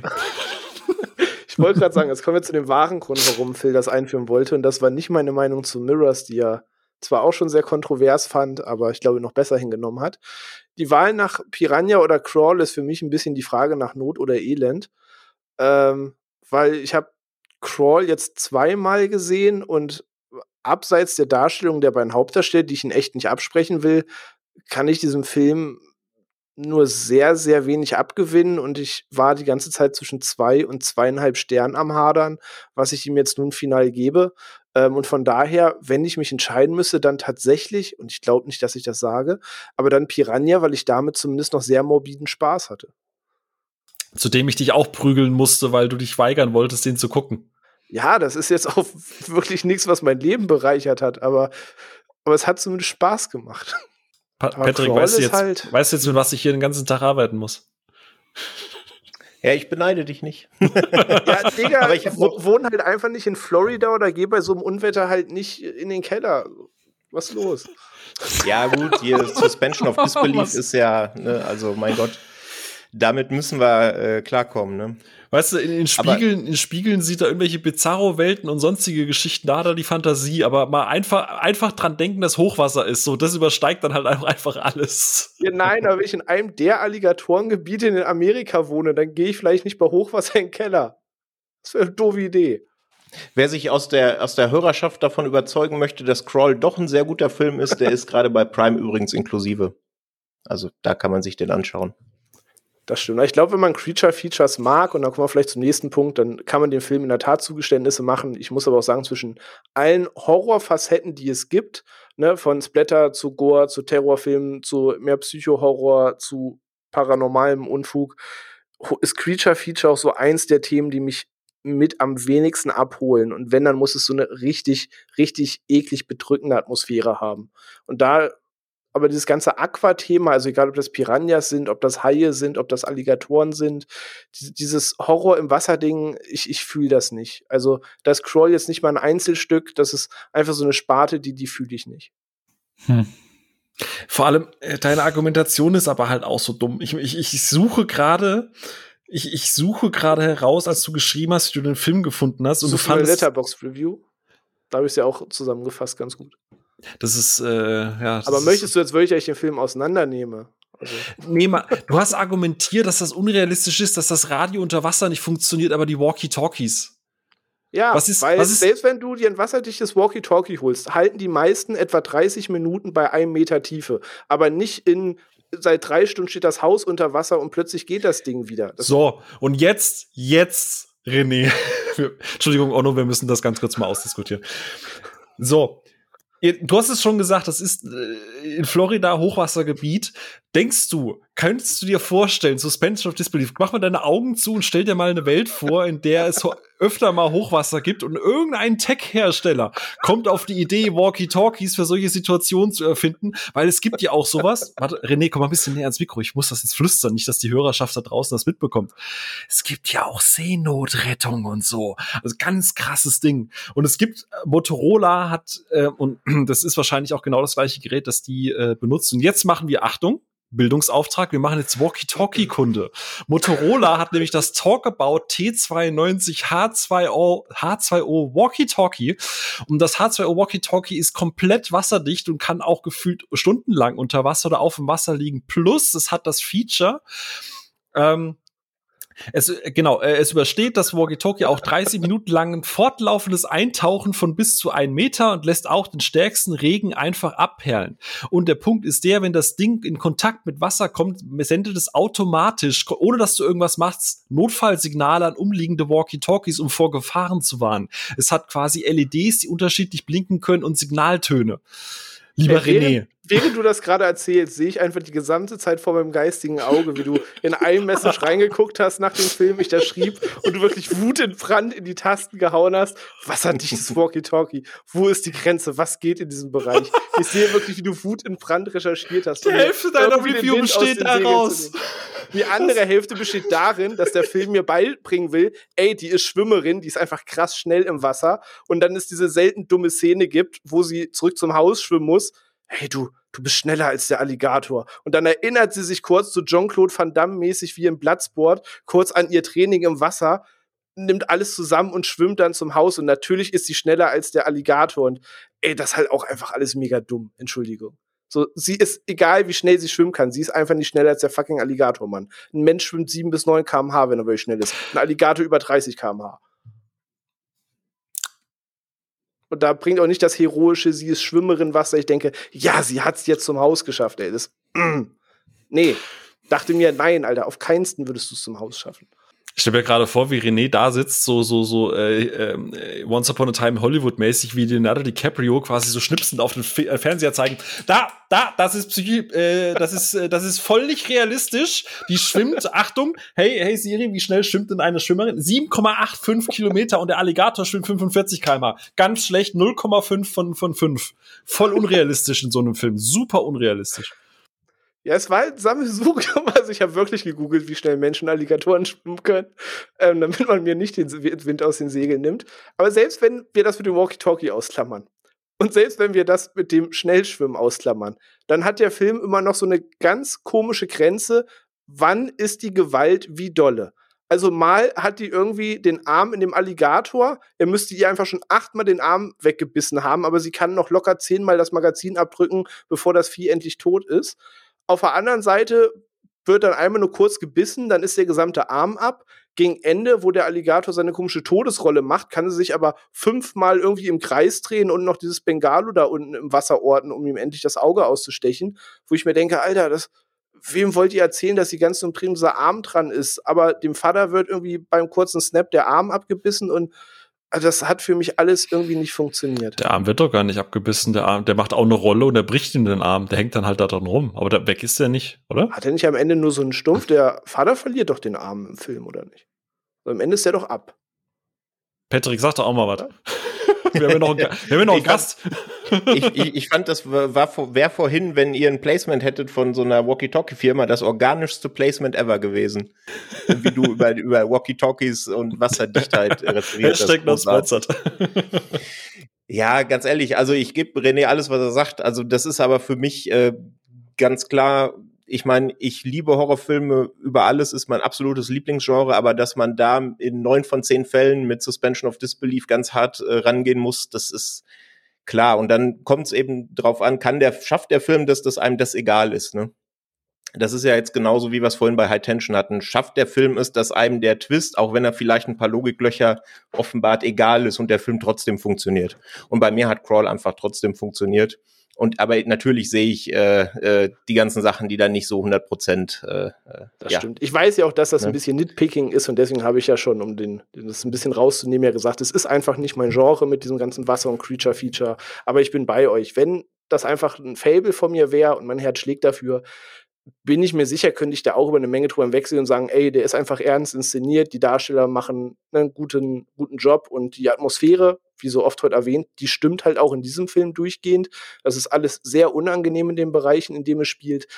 Aber ich glaube, dass ich einfach in so einem Genre nicht so bin, plus mir dann das Ding und das Ding und das Ding auffielen, das das hat es mir halt madig gemacht und außerdem ärgere ich einfach Phil zu sehr. Und allein deswegen musste ich noch ein, zwei Punkte mehr aufnehmen, einfach nur, weil er sich so schön ärgern kann. Äh, Onno, sagen wir dem René jetzt dann, dass Patrick ihn ersetzt oder machen wir das erst nach der Aufnahme? Danach. Okay, sehr gut. Übrigens, Aber dann könnt ihr mich ja als Gast einladen und dann ist es noch immer viel besonderer, wenn ich dabei bin. Ja, ja, du kommst dann auf unsere Liste. also auf die Liste der Gäste, die wir auf jeden Fall noch mal haben wollen. Äh, übrigens, René, äh, äh, Onno, du kommst hier aus der Sache nicht raus, auch wenn du Moderator bist. Wie würdest du dich denn da entscheiden? Äh, zwischen Piranha und Crawl? Ja. Crawl. Sehr schön. Gut. Ich wollte das nur mal geklärt haben, aber gut. Ja, dass ich auch mal wieder was sage, gell? ja. Ja, nee, aber aus ähnlichen Punkten. Also Piranha macht mir auch Spaß, aber Crawl ist da schon äh, äh, eine Ecke äh, runter, finde ich, also für mich. Genau. Aber ist, ich nehme jetzt ganz Wind aus den Segeln hier und bin die Spaßbremse, weil es äh, müssen wir mal auch ernsthafte Fragen beantworten, weil ich würde mit euch gerne ins Jahr 2016 reisen äh, um dann wieder in dieses aktuelle Jahr zu reisen. Und zwar eine Frage an euch. Bevor euch vorbereitet habt, also vor der Vorbereitung für diese Folge, wo wir über das Schaffen von Alexandra Ajar geredet haben, hat jemand von euch davor schon mal jemals was von den Film Das neunte Leben des Louis Drex gehört? Nein, das kann ich äh, ganz selbstbewusst verneinen. ja, Überhaupt nicht. Überhaupt nicht. Und ich wusste auch, als ich äh, mir die kurze Inhaltsangabe durchgelesen habe, wusste ich auch gar nicht, wo ich das einordnen soll, weil das ja so komplett konträr steht zu dem, was Aja sonst gemacht hat. Ähm, ein bisschen Licht ins Dunkel kam dann, als ich gesehen habe, dass es wieder, wie Horns auch schon Literaturverfilmung ist. Ähm, und deswegen habe ich mir dann natürlich zur Vorbereitung auf die heutige Aufnahme auch angeschaut.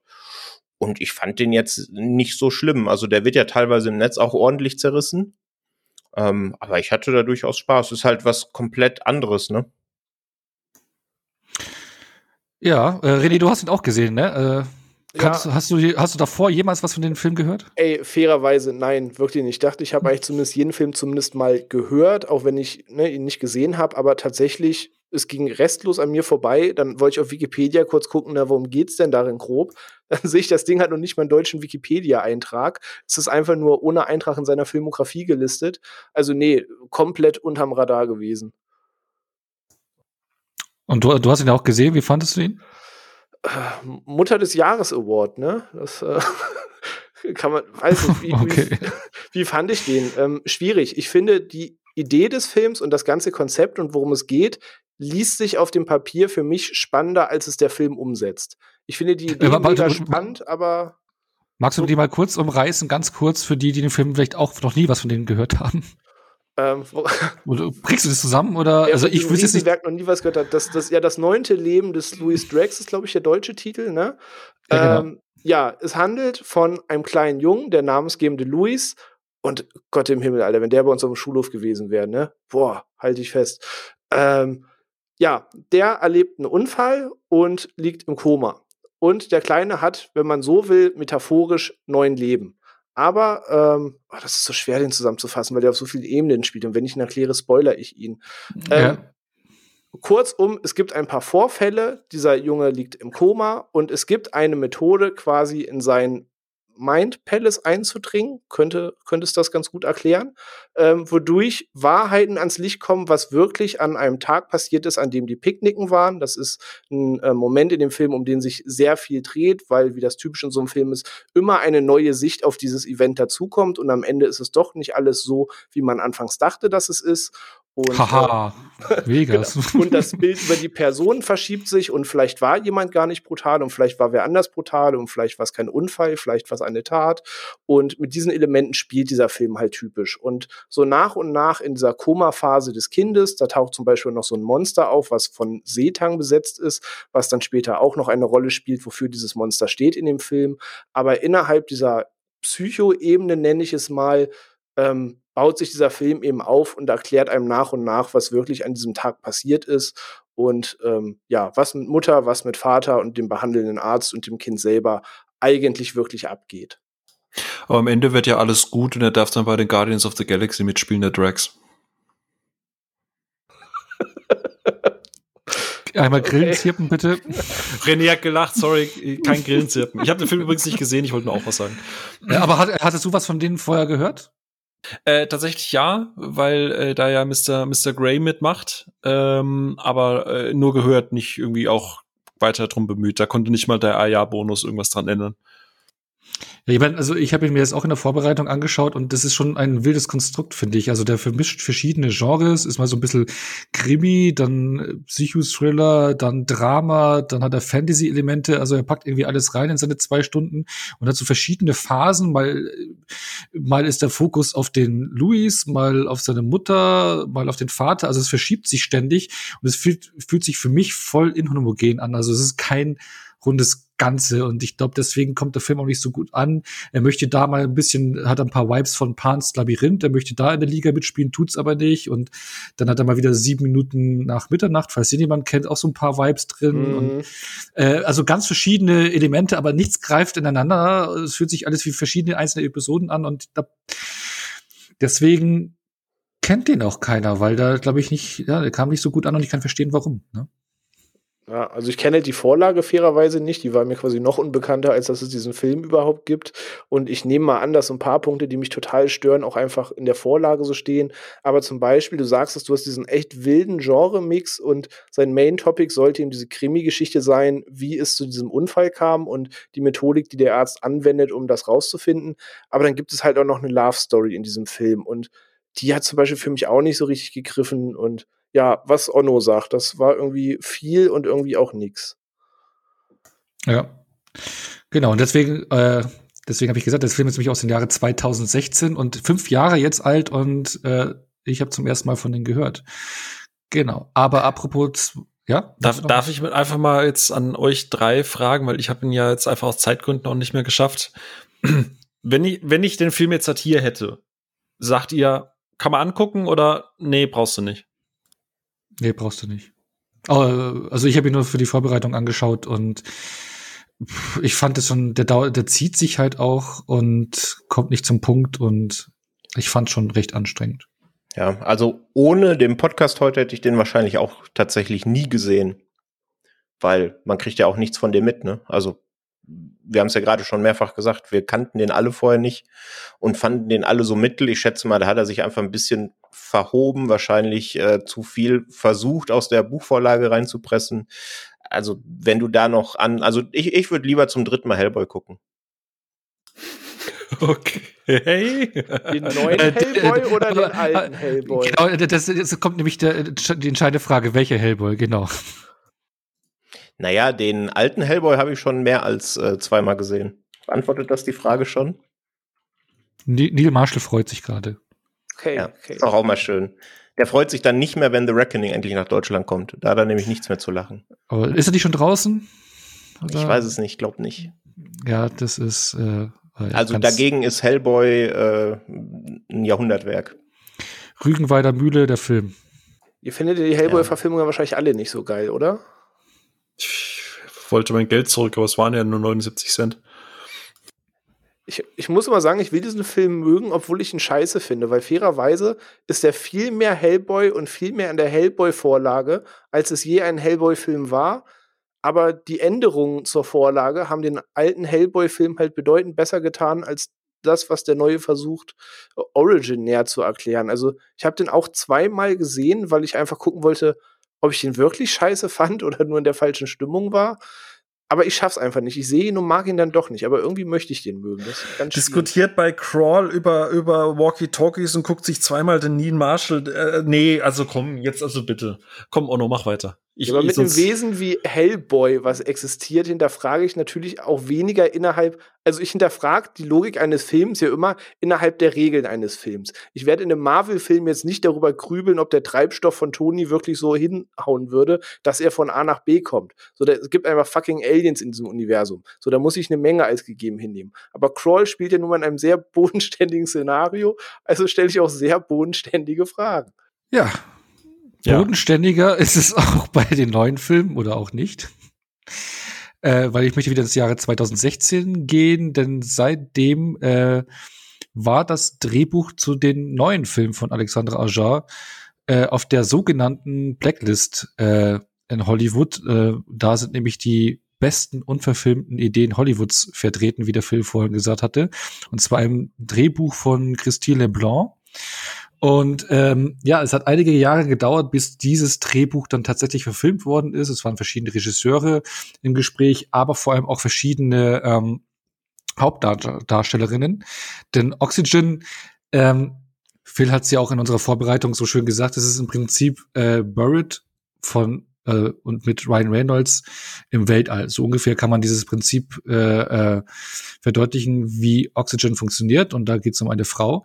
Und die ist sehr wichtig für diesen Film und anfangs waren sogar schon im Gepäck und äh, fast schon sicher, äh, dass sie die Hauptrolle übernehmen, einmal äh, Annie Hathaway und äh, Numi Rappers eingeplant, jeweils als ähm, Hauptdarstellerin für diesen Film. Ähm, hättet ihr euch, also wir haben jetzt alle den Film gesehen, hättet ihr euch drei die Damen vorstellen können jeweils in, äh, äh in den Film oder beziehungsweise welche hättet ihr euch besser vorstellen können? Also, äh, wenn ich kurz anfange, Anne Hathaway hätte ich mir tatsächlich irgendwie nicht vorstellen können. Ich weiß, kann aber gerade auch nicht so ganz einordnen, warum. Ähm, Numi Rapaz hätte deutlich besser dazu gepasst, finde ich. Ähm, aber ich finde das, aber da kommen wir nachher noch zu, dass Frau Laurent das großartig macht, eben mit den begrenzten äh, Mitteln, die da zur Verfügung stehen. Ähm, ja, ich habe nur äh, gelesen, dass als Numi Rapaz noch für die Rolle gecastet war, sollte äh, vorhin schon mehrfach erwähnter Calfon auch den Regiestuhl innehaben, ne? Ja, wäre eine ganz andere Kombo gewesen, aber so kam es ja dann nicht, ne? Genau.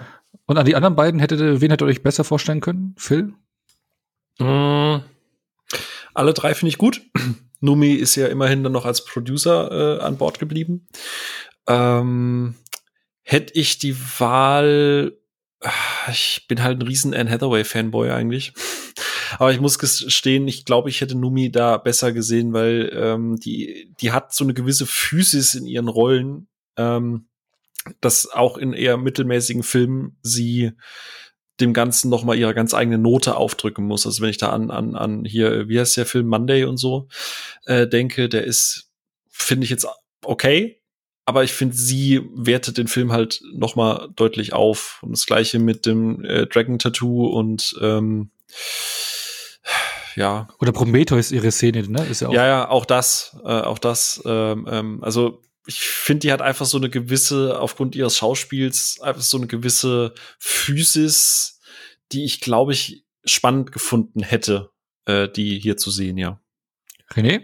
Ja, bin da komplett bei den anderen beiden. Also Anne Hathaway ist mir irgendwie im Kopf immer viel zu lieb für so eine Rolle und sieht auch irgendwie viel zu lieb aus, um das. Ich will dir nicht abstreiten, dass sie das nicht rüberbringen könnte, aber so in meinem Kopf abgespeichert, so ist sie für mich so die plötzlich Prinzessin-Darstellerin quasi. Und ähm, schon das Ganze als, was hat sie gespielt? Batwoman, glaube ich, damals in Batman. Das hat für mich halt auch schon so. Catwoman. Äh, Catwoman, sorry, meinte ich. Ähm, nicht Bat, Cat, ein Buchstabe weiter.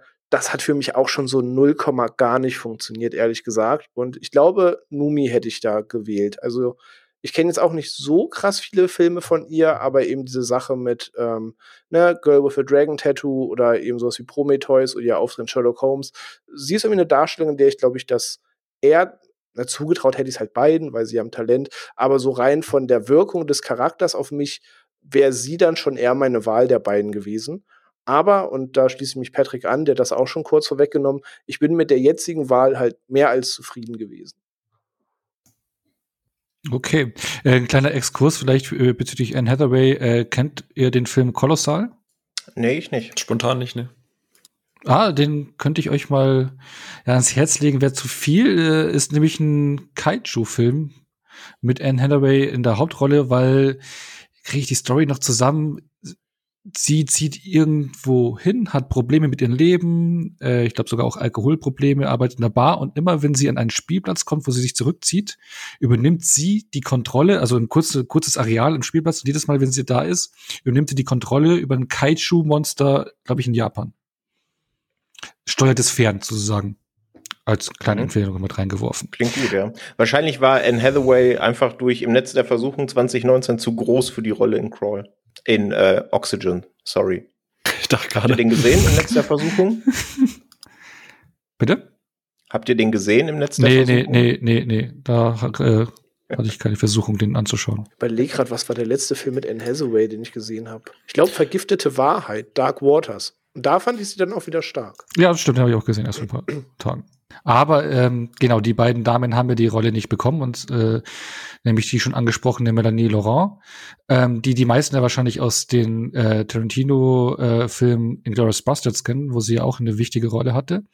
Und ähm, genau, es geht halt um Oxygen, ein reiner Corona-Film, weil der wurde letztes Jahr im Juli gedreht, komplett schon in der Pandemie umgesetzt passt ja auch vom Setting her. Sie ist ja äh, durchaus äh, isoliert, die ähm, äh, Melanie Laurent in den Film, weil es geht ja um sie. Sie wacht in einer ähm, ja ähm, Kühlkapsel äh, auf im, äh, im Science-Fiction-Setting und ähm, ja, es wird knapp mit der Luft und sie versucht herauszukriegen, was dahinter steckt und versucht zu überleben. Und jetzt mal die ganz simple Frage, wie hat euch der Film gefallen? Und da schaue ich doch mal als erstes unseren Gast, den Patrick.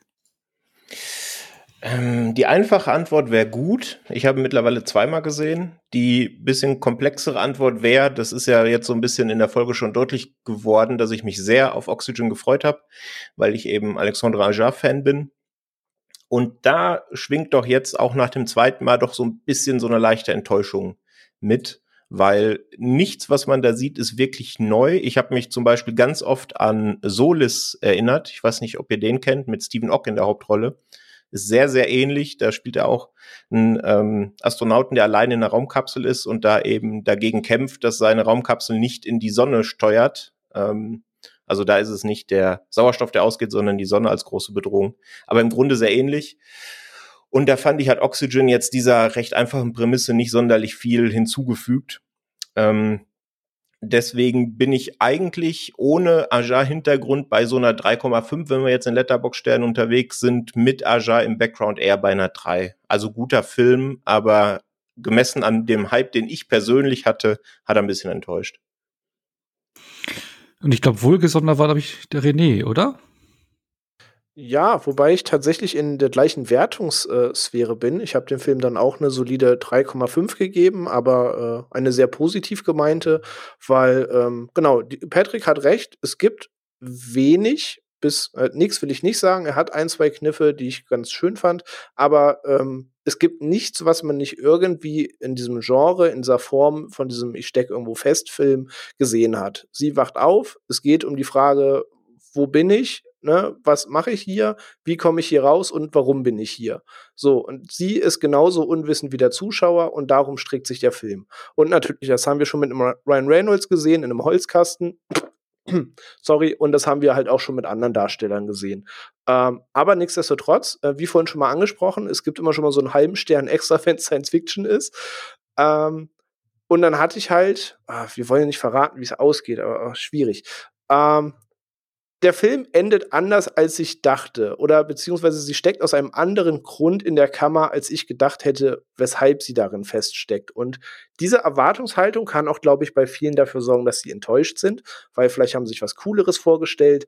Ähm, und auch ich habe mir was anderes gedacht und war aber froh, dass ich Unrecht hatte. Und das hat bei mir für einen kleinen Pluspunkt gesorgt. Und deswegen bei mir denn eine sehr wohlwollende 3,5, weil einerseits gibt er da nicht viel Neues, andererseits sehe ich diese Formel immer noch gern und ich habe zumindest jetzt schon länger nicht mehr einen Film dieser Art gesehen und es kam mal wieder zu einem Zeitpunkt, wo das für mich sehr gut gepasst hat, dass ich wirklich einfach, ich glaube, knapp zwei Stunden geht er, oder? Geht er anderthalb, geht er zwei? Ich glaube sogar zwei, wenn ich Ja, knapp zwei, ja. Knapp zwei sogar.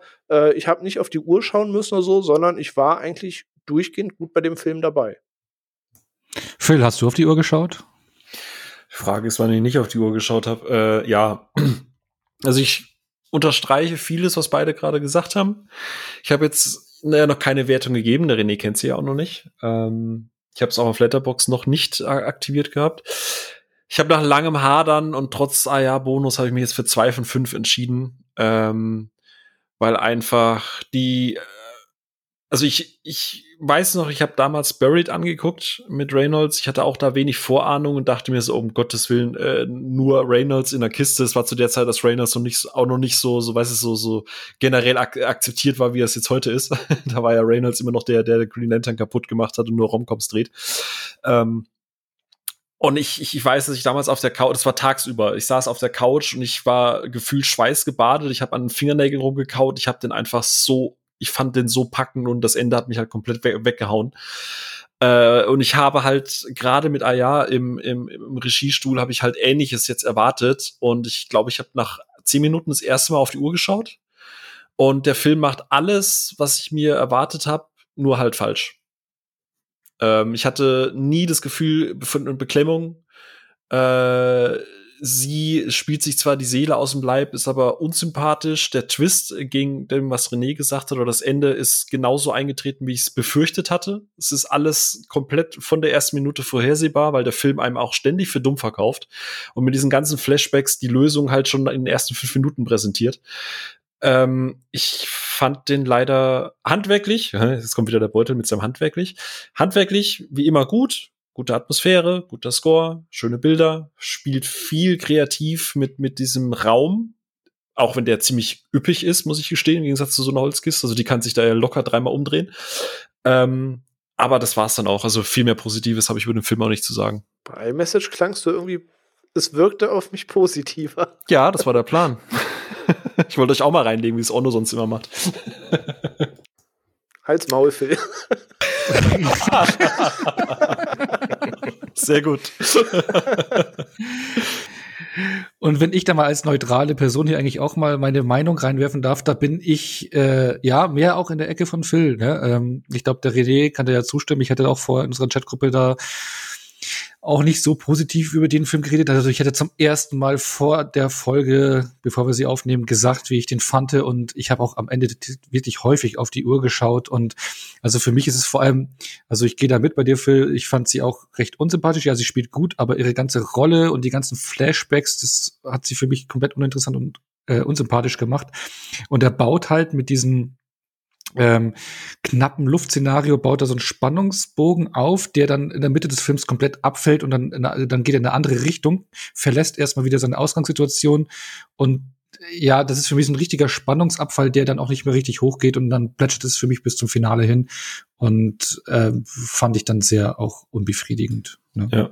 Also, wo ich bei René mitgehe, ist ähm, halt der Punkt, äh, also man darf hier nicht, also ich habe auch ein paar Reviews gelesen, ja, ist irgendwie wenig Blut und bla und ah ja, ist da irgendwie ist er weich geworden und bla, äh, ganz im Ernst, ah ja, hat so eine, eine, eine unterschiedliche äh, Filmografie einfach auch.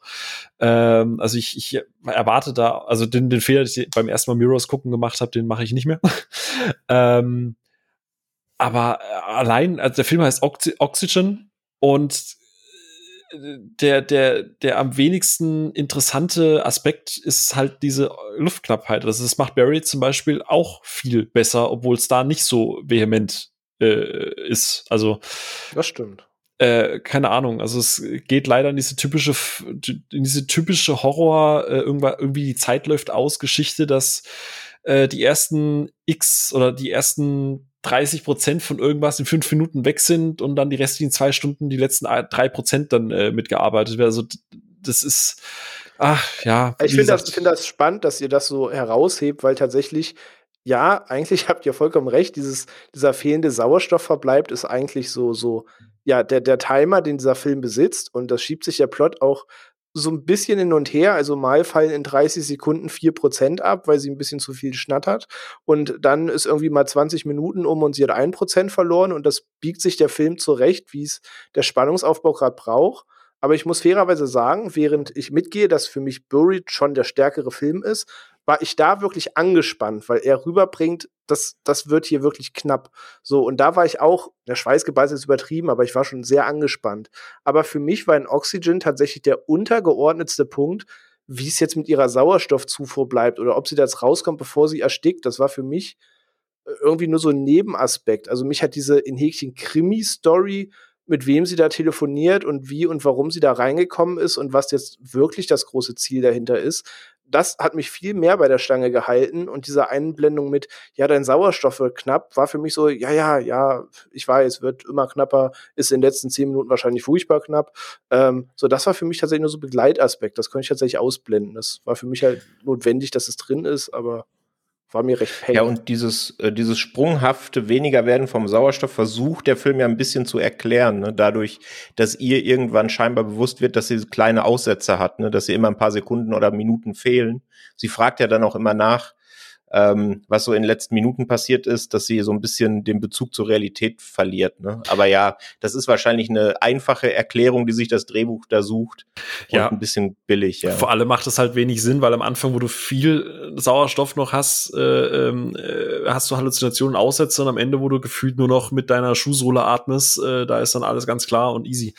Ähm, ja. Also über Dinge, die in dem Film keinen Sinn ergeben, würde ich auch gerne sprechen, aber das geht dann schon ein bisschen ja. in den Spoilerbereich leider. Ja, da muss ich auch sagen, also es, äh, es gibt, äh, also es ist alles okay, aber es gibt halt am Ende eine, ein Reveal, das hatte ich heute Onno auch schon gesagt. Und also eigentlich war ich die ganze Zeit so bei zweieinhalb, weißt du, noch so ein bisschen, ah ja, Bonus und so. Aber am Ende ist halt so ein, ein Punkt, es ist nur so ein Nebensatz, der passiert, aber der dann entscheidend für die Handlung wird. Und, und, und da war es so der Moment, nee, also, äh, nee, nein. Und, und da war ich wirklich einfach sauer. Da habe ich mich persönlich auch einfach beleidigt gefühlt. Und ähm, wen es interessiert, ich glaube, ich von jedem von uns, ähm, ich glaube, das können wir auch einfach mal in den Text mit reinpacken, äh, wird es, denke ich mal, noch eine Letterbox-Review geben. Da können wir da auch ein bisschen spoilertechnisch rein, reingehen. Ähm, ja, aber äh, wie gesagt, das ist schwierig, ja. Lassen da hast du jetzt so an. Lassen wir es in Spoiler frei oder machen wir gleich nochmal so einen ja, extra ja, Das wollte ich gerade sagen. Der, der, der Phil, der teast jetzt so richtig an. So denkt man so, ja, ist kaum, jetzt, jetzt haut das raus. Und dann lässt das einfach Ja, fallen. Also das, das wollen wir jetzt nicht. Da würde ich jetzt einfach mal einen Spoiler-Cut jetzt hier reinhauen. Also für die, die den Film noch nicht gesehen haben und nicht bei Netflix draufgeklickt haben. Genau. Und dann würde ich einfach mal kurz vom, vom Leder lassen hier äh, in den Ja. Spoiler. Okay, ich würde da ganz kurz äh, äh, kleine Info für, für die da draußen, je nachdem, welchen Podcatcher ihr benutzt. Ihr könnt entweder über die Kapitelfunktion springen. Ich werde das unten entsprechend markieren. Äh, falls ihr irgendwie keine Kapitelfunktion haben solltet, ich werde in der Beschreibung äh, mit reinschreiben, ab wann ihr quasi spoilerfrei ähm, weiterhören könnt, äh, die Minuten- bzw. Sekundenmarke. Also, äh, wenn ihr es nicht hören könnt, wollt, äh, dann schaut einfach kurz nach. Äh, wir wollen das hier so spoilerfrei wie möglich halten. Genau, und jetzt Spoilerbereich und jetzt, jetzt, jetzt, Jetzt hau ab mal dafür. raus. Los, Phil. Jetzt ab hau mal, äh, genau, ich bin ja jetzt richtig heiß drauf, du. Okay, also. Der eine Punkt, der mich rausgerissen hat, das Schlimmste, was du bei so einem Film, der mit, mit Enge und Klaustrophobie und, und so weiter äh, arbeitet, ist, dass du ständig rausgehst. Und das Problem ist, dass der Film innerhalb von den ersten fünf Minuten gefühlt viel mehr außerhalb dieser Box stattfindet als innerhalb. Mich hat das wahnsinnig genervt. Aber das sind persönliche Geschichten. Was es für mich am Ende richtig ruiniert hat, ähm, war der Punkt, ich dachte mir so ganz am Anfang, eigentlich, okay, du hast da eine super krasse KI. Ne? Die KI steuert das Schiff, die KI steuert diese, verwaltet diese Kapseln, die KI hat verschiedene Prozessoren nur für Tötungsvarianten. Ah, ich ahne, was jetzt kommt. Erzähl Ja. weiter. Es gibt Prozesse, es gibt eigene Prozessorkerne nur, um wie die, die mehr Speicherkapazität besitzen mit Tötungsvarianten als mit Lösungsvarianten. So. Ich dachte mir aber die ganze Zeit, okay, die KI, wahrscheinlich sind diese Boxen alle komplett isoliert voneinander und deswegen kann, können sie, äh, konnte diese KI den Sauerstoff nicht von quasi anderen Boxen einfach rüberleiten. Weil scheinbar haben diese Boxen ja alle 100% Sauerstoff. Man braucht zur Wiederbelebung aber nur zwei Prozent Sauerstoff. Warum auch immer man das so macht. Okay, äh, alles okay, alles cool. Und dann, nachdem äh, der allererste Gedanke wäre doch zu fragen, hey, wenn diese Boxen da hinten zerstört sind, ist da vielleicht noch Sauerstoff drin? Und dann dachte ich mir so, nee, das werden die sich schon überlegt haben. Wahrscheinlich sind diese Boxen alle isoliert und das geht nicht. Und dann ist in den letzten zwei Minuten, oh Gott, oh Gott, oh Gott, übrigens, Milo, kannst du eigentlich den Sauerstoff von darüber rüberleiten? Ja, das kann ich tun. Und ich denke mir, willst du mich eigentlich gerade wirklich für dumm verkaufen, Film? Ernsthaft, du bist die krasseste KI von die Welt, äh, steuerst ein Schiff mit, mit, äh, mit, mit Quanten-Atom-Warp-Antrieb, der durch den Weltraum durchnavigiert werden muss, aber Sauerstoff von A nach B zu transferieren, das ist, das ist eine un unlösbare Aufgabe. Also bitte, bitte, nein. Also das, hat, das hat mich komplett, ich dachte wirklich, sie wollen mich verarschen. Ich dachte tatsächlich, der Film spielt jetzt, dass, dass sie wieder einkokonisiert wird. Und dann sagt er, sagt Milo dann so, äh, übrigens, äh, Transfer von O2 ist nicht vorgesehen. Ich wünsche dir eine gute Nacht, danke für die Konversation. Und dann ist der Film zu Ende, so richtig böse mit, mit einer, mit einer High Note, weißt du, so, oh. Und dann hocken die da am Ende auf den Planeten. Vor allem, du gehst auf einen Planeten, der rechts zu heiß und links zu kalt ist und du kannst nur in der Mitte, äh, nee, egal, lassen wir das alles weg. Das Dümmste für mich ist das mit dem O2, mit der Transferierung, dass das, dass diese super krasse KI da nicht alleine draufkommt. Wirklich, das ist so, so, so, so dumm. Das ist eine Frechheit, dass man, dass das ein Skript ist. Wirklich. Da war, bei- da war, Aber da die war die KI Luft hat raus, ja oder? immer nur das gemacht, was man sie gefragt hat oder gesagt hat, was sie machen soll. Ich fand das einerseits auch mega dumm und dachte mir, wirklich, da, das ist jetzt der Twist, dass die anderen fehlgeschlagenen Kapseln noch genug Sauerstoff über haben. Also ich war da auch kurz sauer. Andererseits habe ich rekapituliert, dass diese Kapsel halt, oder diese KI, nichts gemacht hat, wenn du sie nicht explizit danach gefragt hast. Das ist eine KI, die überwacht, dass die Lebensfunktionen erhalten bleiben. Es gibt irgendwie 36 verschiedene Prozesse für Euthanasie. Für unterschiedliche Arten, wie die Leute in der Kapsel getötet werden dürfen. Da wird doch wohl irgendwo in irgendeinem Subroutineprozess drin sein. Bei Druckabfall von O2 können, weil du, du hast 100% O2 und du brauchst nur zwei für den Reanimationsprozess. Warum auch immer. Ja, da wird doch irgendein Wissenschaftler bei dieser super geheimen Militäroperation, wo irgendwie niemand was weiß, aber gefühlt der erste Dorfpolizist weiß dann irgendwas, keine Ahnung, was auch immer, wird doch irgendwie reingeschrieben haben, im Falle eines Druckverlustes wird, Oz äh, wird Sauerstoff von den angrenzenden Kabinen äh, eingeleitet, weil es braucht ja nur zwei Prozent. es, es gibt Äh. keine valide Rechtfertigung dafür. Jetzt nimmst du es aber hier ziemlich genau, ne? So ähnlich wie der René bei Crawl, ne? Also, Ja, aber hier lebt doch der Film von O2. Hier, der Film lebt doch von dem Sauerstoff. Das ist doch das Kern, der, der, der ganze Prozess, dieser ganze Film dreht sich um Sauerstoff. Also Entschuldigung, wenn der Sauerstoff dumm kaputt ist. oh, Crawl funktioniert ja auch außerhalb als unten im Rum, Rum, Rumcrawlen und Überschwemmung und Katastrophenszenario. Der, der, der ganze Film baut darauf hin, dass, dass der Sauerstoff ausgeht. So, so two can do, ne? Ja, genau. Also, ja, also es gibt noch viele kleinere und größere Geschichten. Auch das Ganze mit dem Klon, also da bin ich bei René. Sobald da, du wird doch am Anfang ist es schon klar, dass sie ein Klon ist. Aber das, das dieser ganze Fuck-up geht ja schon viel früher los, oder? Also klar, alles, Phil, was du gerade gesagt hast, gebe ich dir. Das ergibt sehr wenig Sinn. Also dir, der Milo ist wirklich der größte Lappen an KI, den du haben kannst.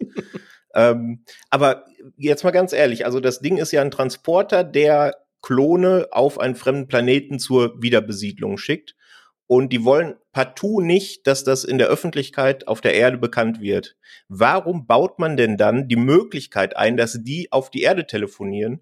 Und warum baut man diese dusselige Social Media App da ein, wo sie dann noch herausfinden kann, wer sie ist? Keine Ahnung. Also, warum? Das, das ist ja darauf angelegt, dass die nicht nach Hause telefonieren. Warum können die das dann? Und ohne das, das wäre der Film schon vorbei gewesen. Ne? Da hätte sie ja keine Chance. Wer finanziert das? Wer, also. ja, also das, das fand ich lächerlich. Und wenn man das rausnimmt, funktioniert der ganze Film schon nicht mehr. Ne? Also die Pille muss man so oder so schlucken. Ja, ich hätte es so gut gefunden, wenn man mal kurz gesehen hätte, okay, die ist im Raumschiff. Äh, René hatte ja noch Angst, dass ich das irgendwie doof finde, dass die in einem Raumschiff. Ich fand das alles cool, aber je mehr der Film erklärt hat, umso dümmer wurde er für mich. Wo ich einfach ich, dachte, ich dachte, erklär's nicht. Also ich dachte, das Problem, das du damit hast, ist, dass es eben keine Entführung ist oder dass es jetzt kein Selbstversuch der Ärztin ist, so wie es der Film anfangs versucht, einem zu erklären, dass sie sich da irgendwie in einem ihrer unethischen Experimente selbst eingesperrt hat und jetzt so blöd ist, rauszukommen, ähm, sondern dass sie halt eigentlich im Weltall sind und ähm, ja, diese ganze Klonmission stattgefunden hat. Und das fand ich halt eigentlich ganz schön. Jetzt nennt ihr gerade so ein paar Plotholes, die das Ganze rückwirkend wirklich ein bisschen dumm wirken lassen. Ähm, und ich überdenke gerade auch meine Sicht, weil ich habe in dem Moment das einfach nur auf mich zukommen lassen und fand das alles okay und war mit dem Setting addicted und fand ihr Schauspiel toll. Aber ja, wenn man da was auseinandernehmen möchte, dann kann man da auch was auseinandernehmen. Ich, ich möchte übrigens anmerken, damit das hier auch nicht so Doppelmoral-Ding wird, äh, damit ich dir Dinge vorwerfe, die, die ich nicht ma äh, die ich dann aber auch mache. ähm, ja. Äh, Buried kannst du komplett auseinandernehmen. Da macht so vieles keinen Sinn, gerade mit dem Feuerzeug, weil das verbraucht ja auch Sauerstoff und so weiter und so fort. Buried braucht auch viel Suspension of Disbelief. Aber der Film hat mir keine Möglichkeit zum Atmen äh, gegeben, weil der so kompakt und du hattest nicht die Möglichkeit oder ich hatte nicht die Möglichkeit, da Dinge zu hinterfragen. Und ich finde O2, also Oxygen gibt dir so viel Möglichkeiten, einfach wo ein bisschen Luft und Leerraum einfach ist, weil an sich ist diese Kapsel relativ groß. Ähm, dann, die, um sich zu erinnern, muss sie Stromschläge bekommen, statt dass sie Milo sagt, hey, gib mir einen Stromschlag, muss sie an der Isolierung rumkratzen, damit sie einen Stromschlag bekommt, wo ich mir auch so denke, so, frag doch dieses Sadist, das, der wollte dich schon viermal Euthanasie-mäßig pieksen, der wird dir doch einen Stromschlag geben. weißt du, das sind irgendwie so, so, so Dinge und der Anfang, die ersten zehn Minuten sind so, oh ja, wo liege ich denn da unter der Erde? Wink, wink. Oh ja, auf, wo, in welchem Bundesstaat bin ich denn? Wink, wink. Also mir war von Anfang an halt klar, dass sie halt nicht auf der Erde ist. Also keine Ahnung, der, der Film reibt es dir so und der, der Film hält einem irgendwie gefühlt ständig für dumm und will alles tausendmal erklären und ständig irgendwelche Fährten aufmachen, wo, wo halt irgendwie die überhaupt nicht funktionieren. So. Aber vielleicht überlebt sie am Ende gar nicht mit der Sauerstofftransfusion, sondern, sondern die Bilder, die du am Ende auf dem Planeten siehst, sind kein Happy End, sondern Milo hat hier einfach quasi so eine Art Todestraum beschert, damit sie friedlich einschläft und denkt, dass sie da gelandet ist. Ja, aber dafür müsste ich mich erstmal für die Figur interessieren. Ja, das stimmt. Das spielt dann am Ende auch nicht mehr wirklich eine Rolle. Ne? Man kann sich vielleicht noch fragen, auch wenn das jetzt tatsächlich die Klone sind, die auf diesem Planeten sind, ist das dann wirklich ein Happy End? Ne? Weil es sind ja nicht die tatsächlichen Personen, sondern es sind irgendwelche Klone mit einer programmierten Liebe füreinander. Ne? Ich glaube, was Wie? ich so mochte, hat einer von euch ja. Nier gespielt? Nee. Ja. Und äh, Nier spielt ja auch mit der Idee, dass es nun mal eine Krankheit gibt, die die ganze Erde ausrottet und quasi eine Hülle geschaffen wird als Gefäß für einen Menschen, bis diese Krise vorbei ist. Und ich fühlte mich halt an einen ähnlichen Grundsatz erinnert in dem Film. Und das fand ich halt irgendwie ganz, ganz schön. Genau, ja. Aber daraus macht er ja einfach nichts, ne? Also da hätte man vielleicht auch, weiß ich nicht, äh, nicht, dass die in der letzten Szene auf dem Planeten ankommen, sondern vielleicht so zum letzten Drittel, dass man da noch ein paar Fragen aufmachen kann. Aber das will der Film ja auch offensichtlich nicht. Wobei, ja, also nee, das, das, klingt jetzt natürlich auch alles ein bisschen negativer, wo man sich dann fragt, ja Mensch, wie kommst denn du dann auf deine drei bis dreieinhalb Sterne? Ne? Aber es gibt halt wirklich ein paar Logiklücken und, und Fragen, die mich da komplett rausgebracht haben. Und trotzdem hatte ich jetzt durchaus Spaß, den zu gucken und haben mir auch sogar ein zweites Mal geguckt. Also ich würde ihn schon empfehlen. Es gibt aber einiges, über das man hinwegsehen muss. Ja, ich muss auch sagen, ich hatte mega Spaß beim ersten Mal gucken, aber jetzt nach dem Gespräch mit euch hätte ich Angst vom zweiten Mal. Also ist es jetzt ein Netflix-Kracher mal wieder oder eher meh, oder? Also Ach, wie seht ihr das? Ach, äh, ja, Kritik hin oder her. Also, man kann den schon gucken. Ich finde, der Production Value ist hoch. Äh, Melanie Laurent ist halt, also ich gucke ja einfach gerne zu. Sie spielt sich die Seele aus dem Leib. Die Idee ist gut. Und ja, jetzt ist, vielleicht bin ich dann auch wirklich ein bisschen zu nitpicky. Vielleicht war meine Erwartung bei dem, der auf dem Regiestuhl ist, einfach ein bisschen auch zu hoch. Ich meine, es ist äh, die, die Writerin, äh, das ist ihr erstes Skript ever. Äh, vielleicht muss man da auch mal so ein bisschen mal fünfe Grade sein lassen.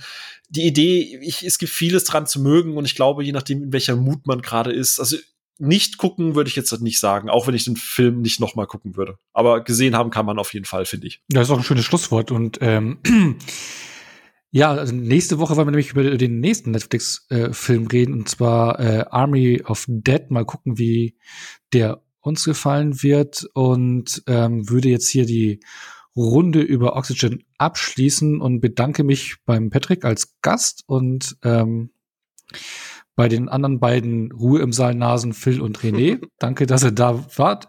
Und an euch draußen, äh, ich hoffe, euch hat die Folge ein bisschen gefallen. Und ähm, falls ihr den äh, Film gesehen habt oder nach nachholt, äh, schreibt doch gerne bei äh, uns bei Instagram oder Twitter, wie ihr den Film fandet oder wie ihr, ihr das seht und äh, würden uns freuen, wenn er nächste Woche wieder einschaltet, wenn es heißt ähm, Ruhe im Saal. Also, ciao und. Tschüss. Tschüss.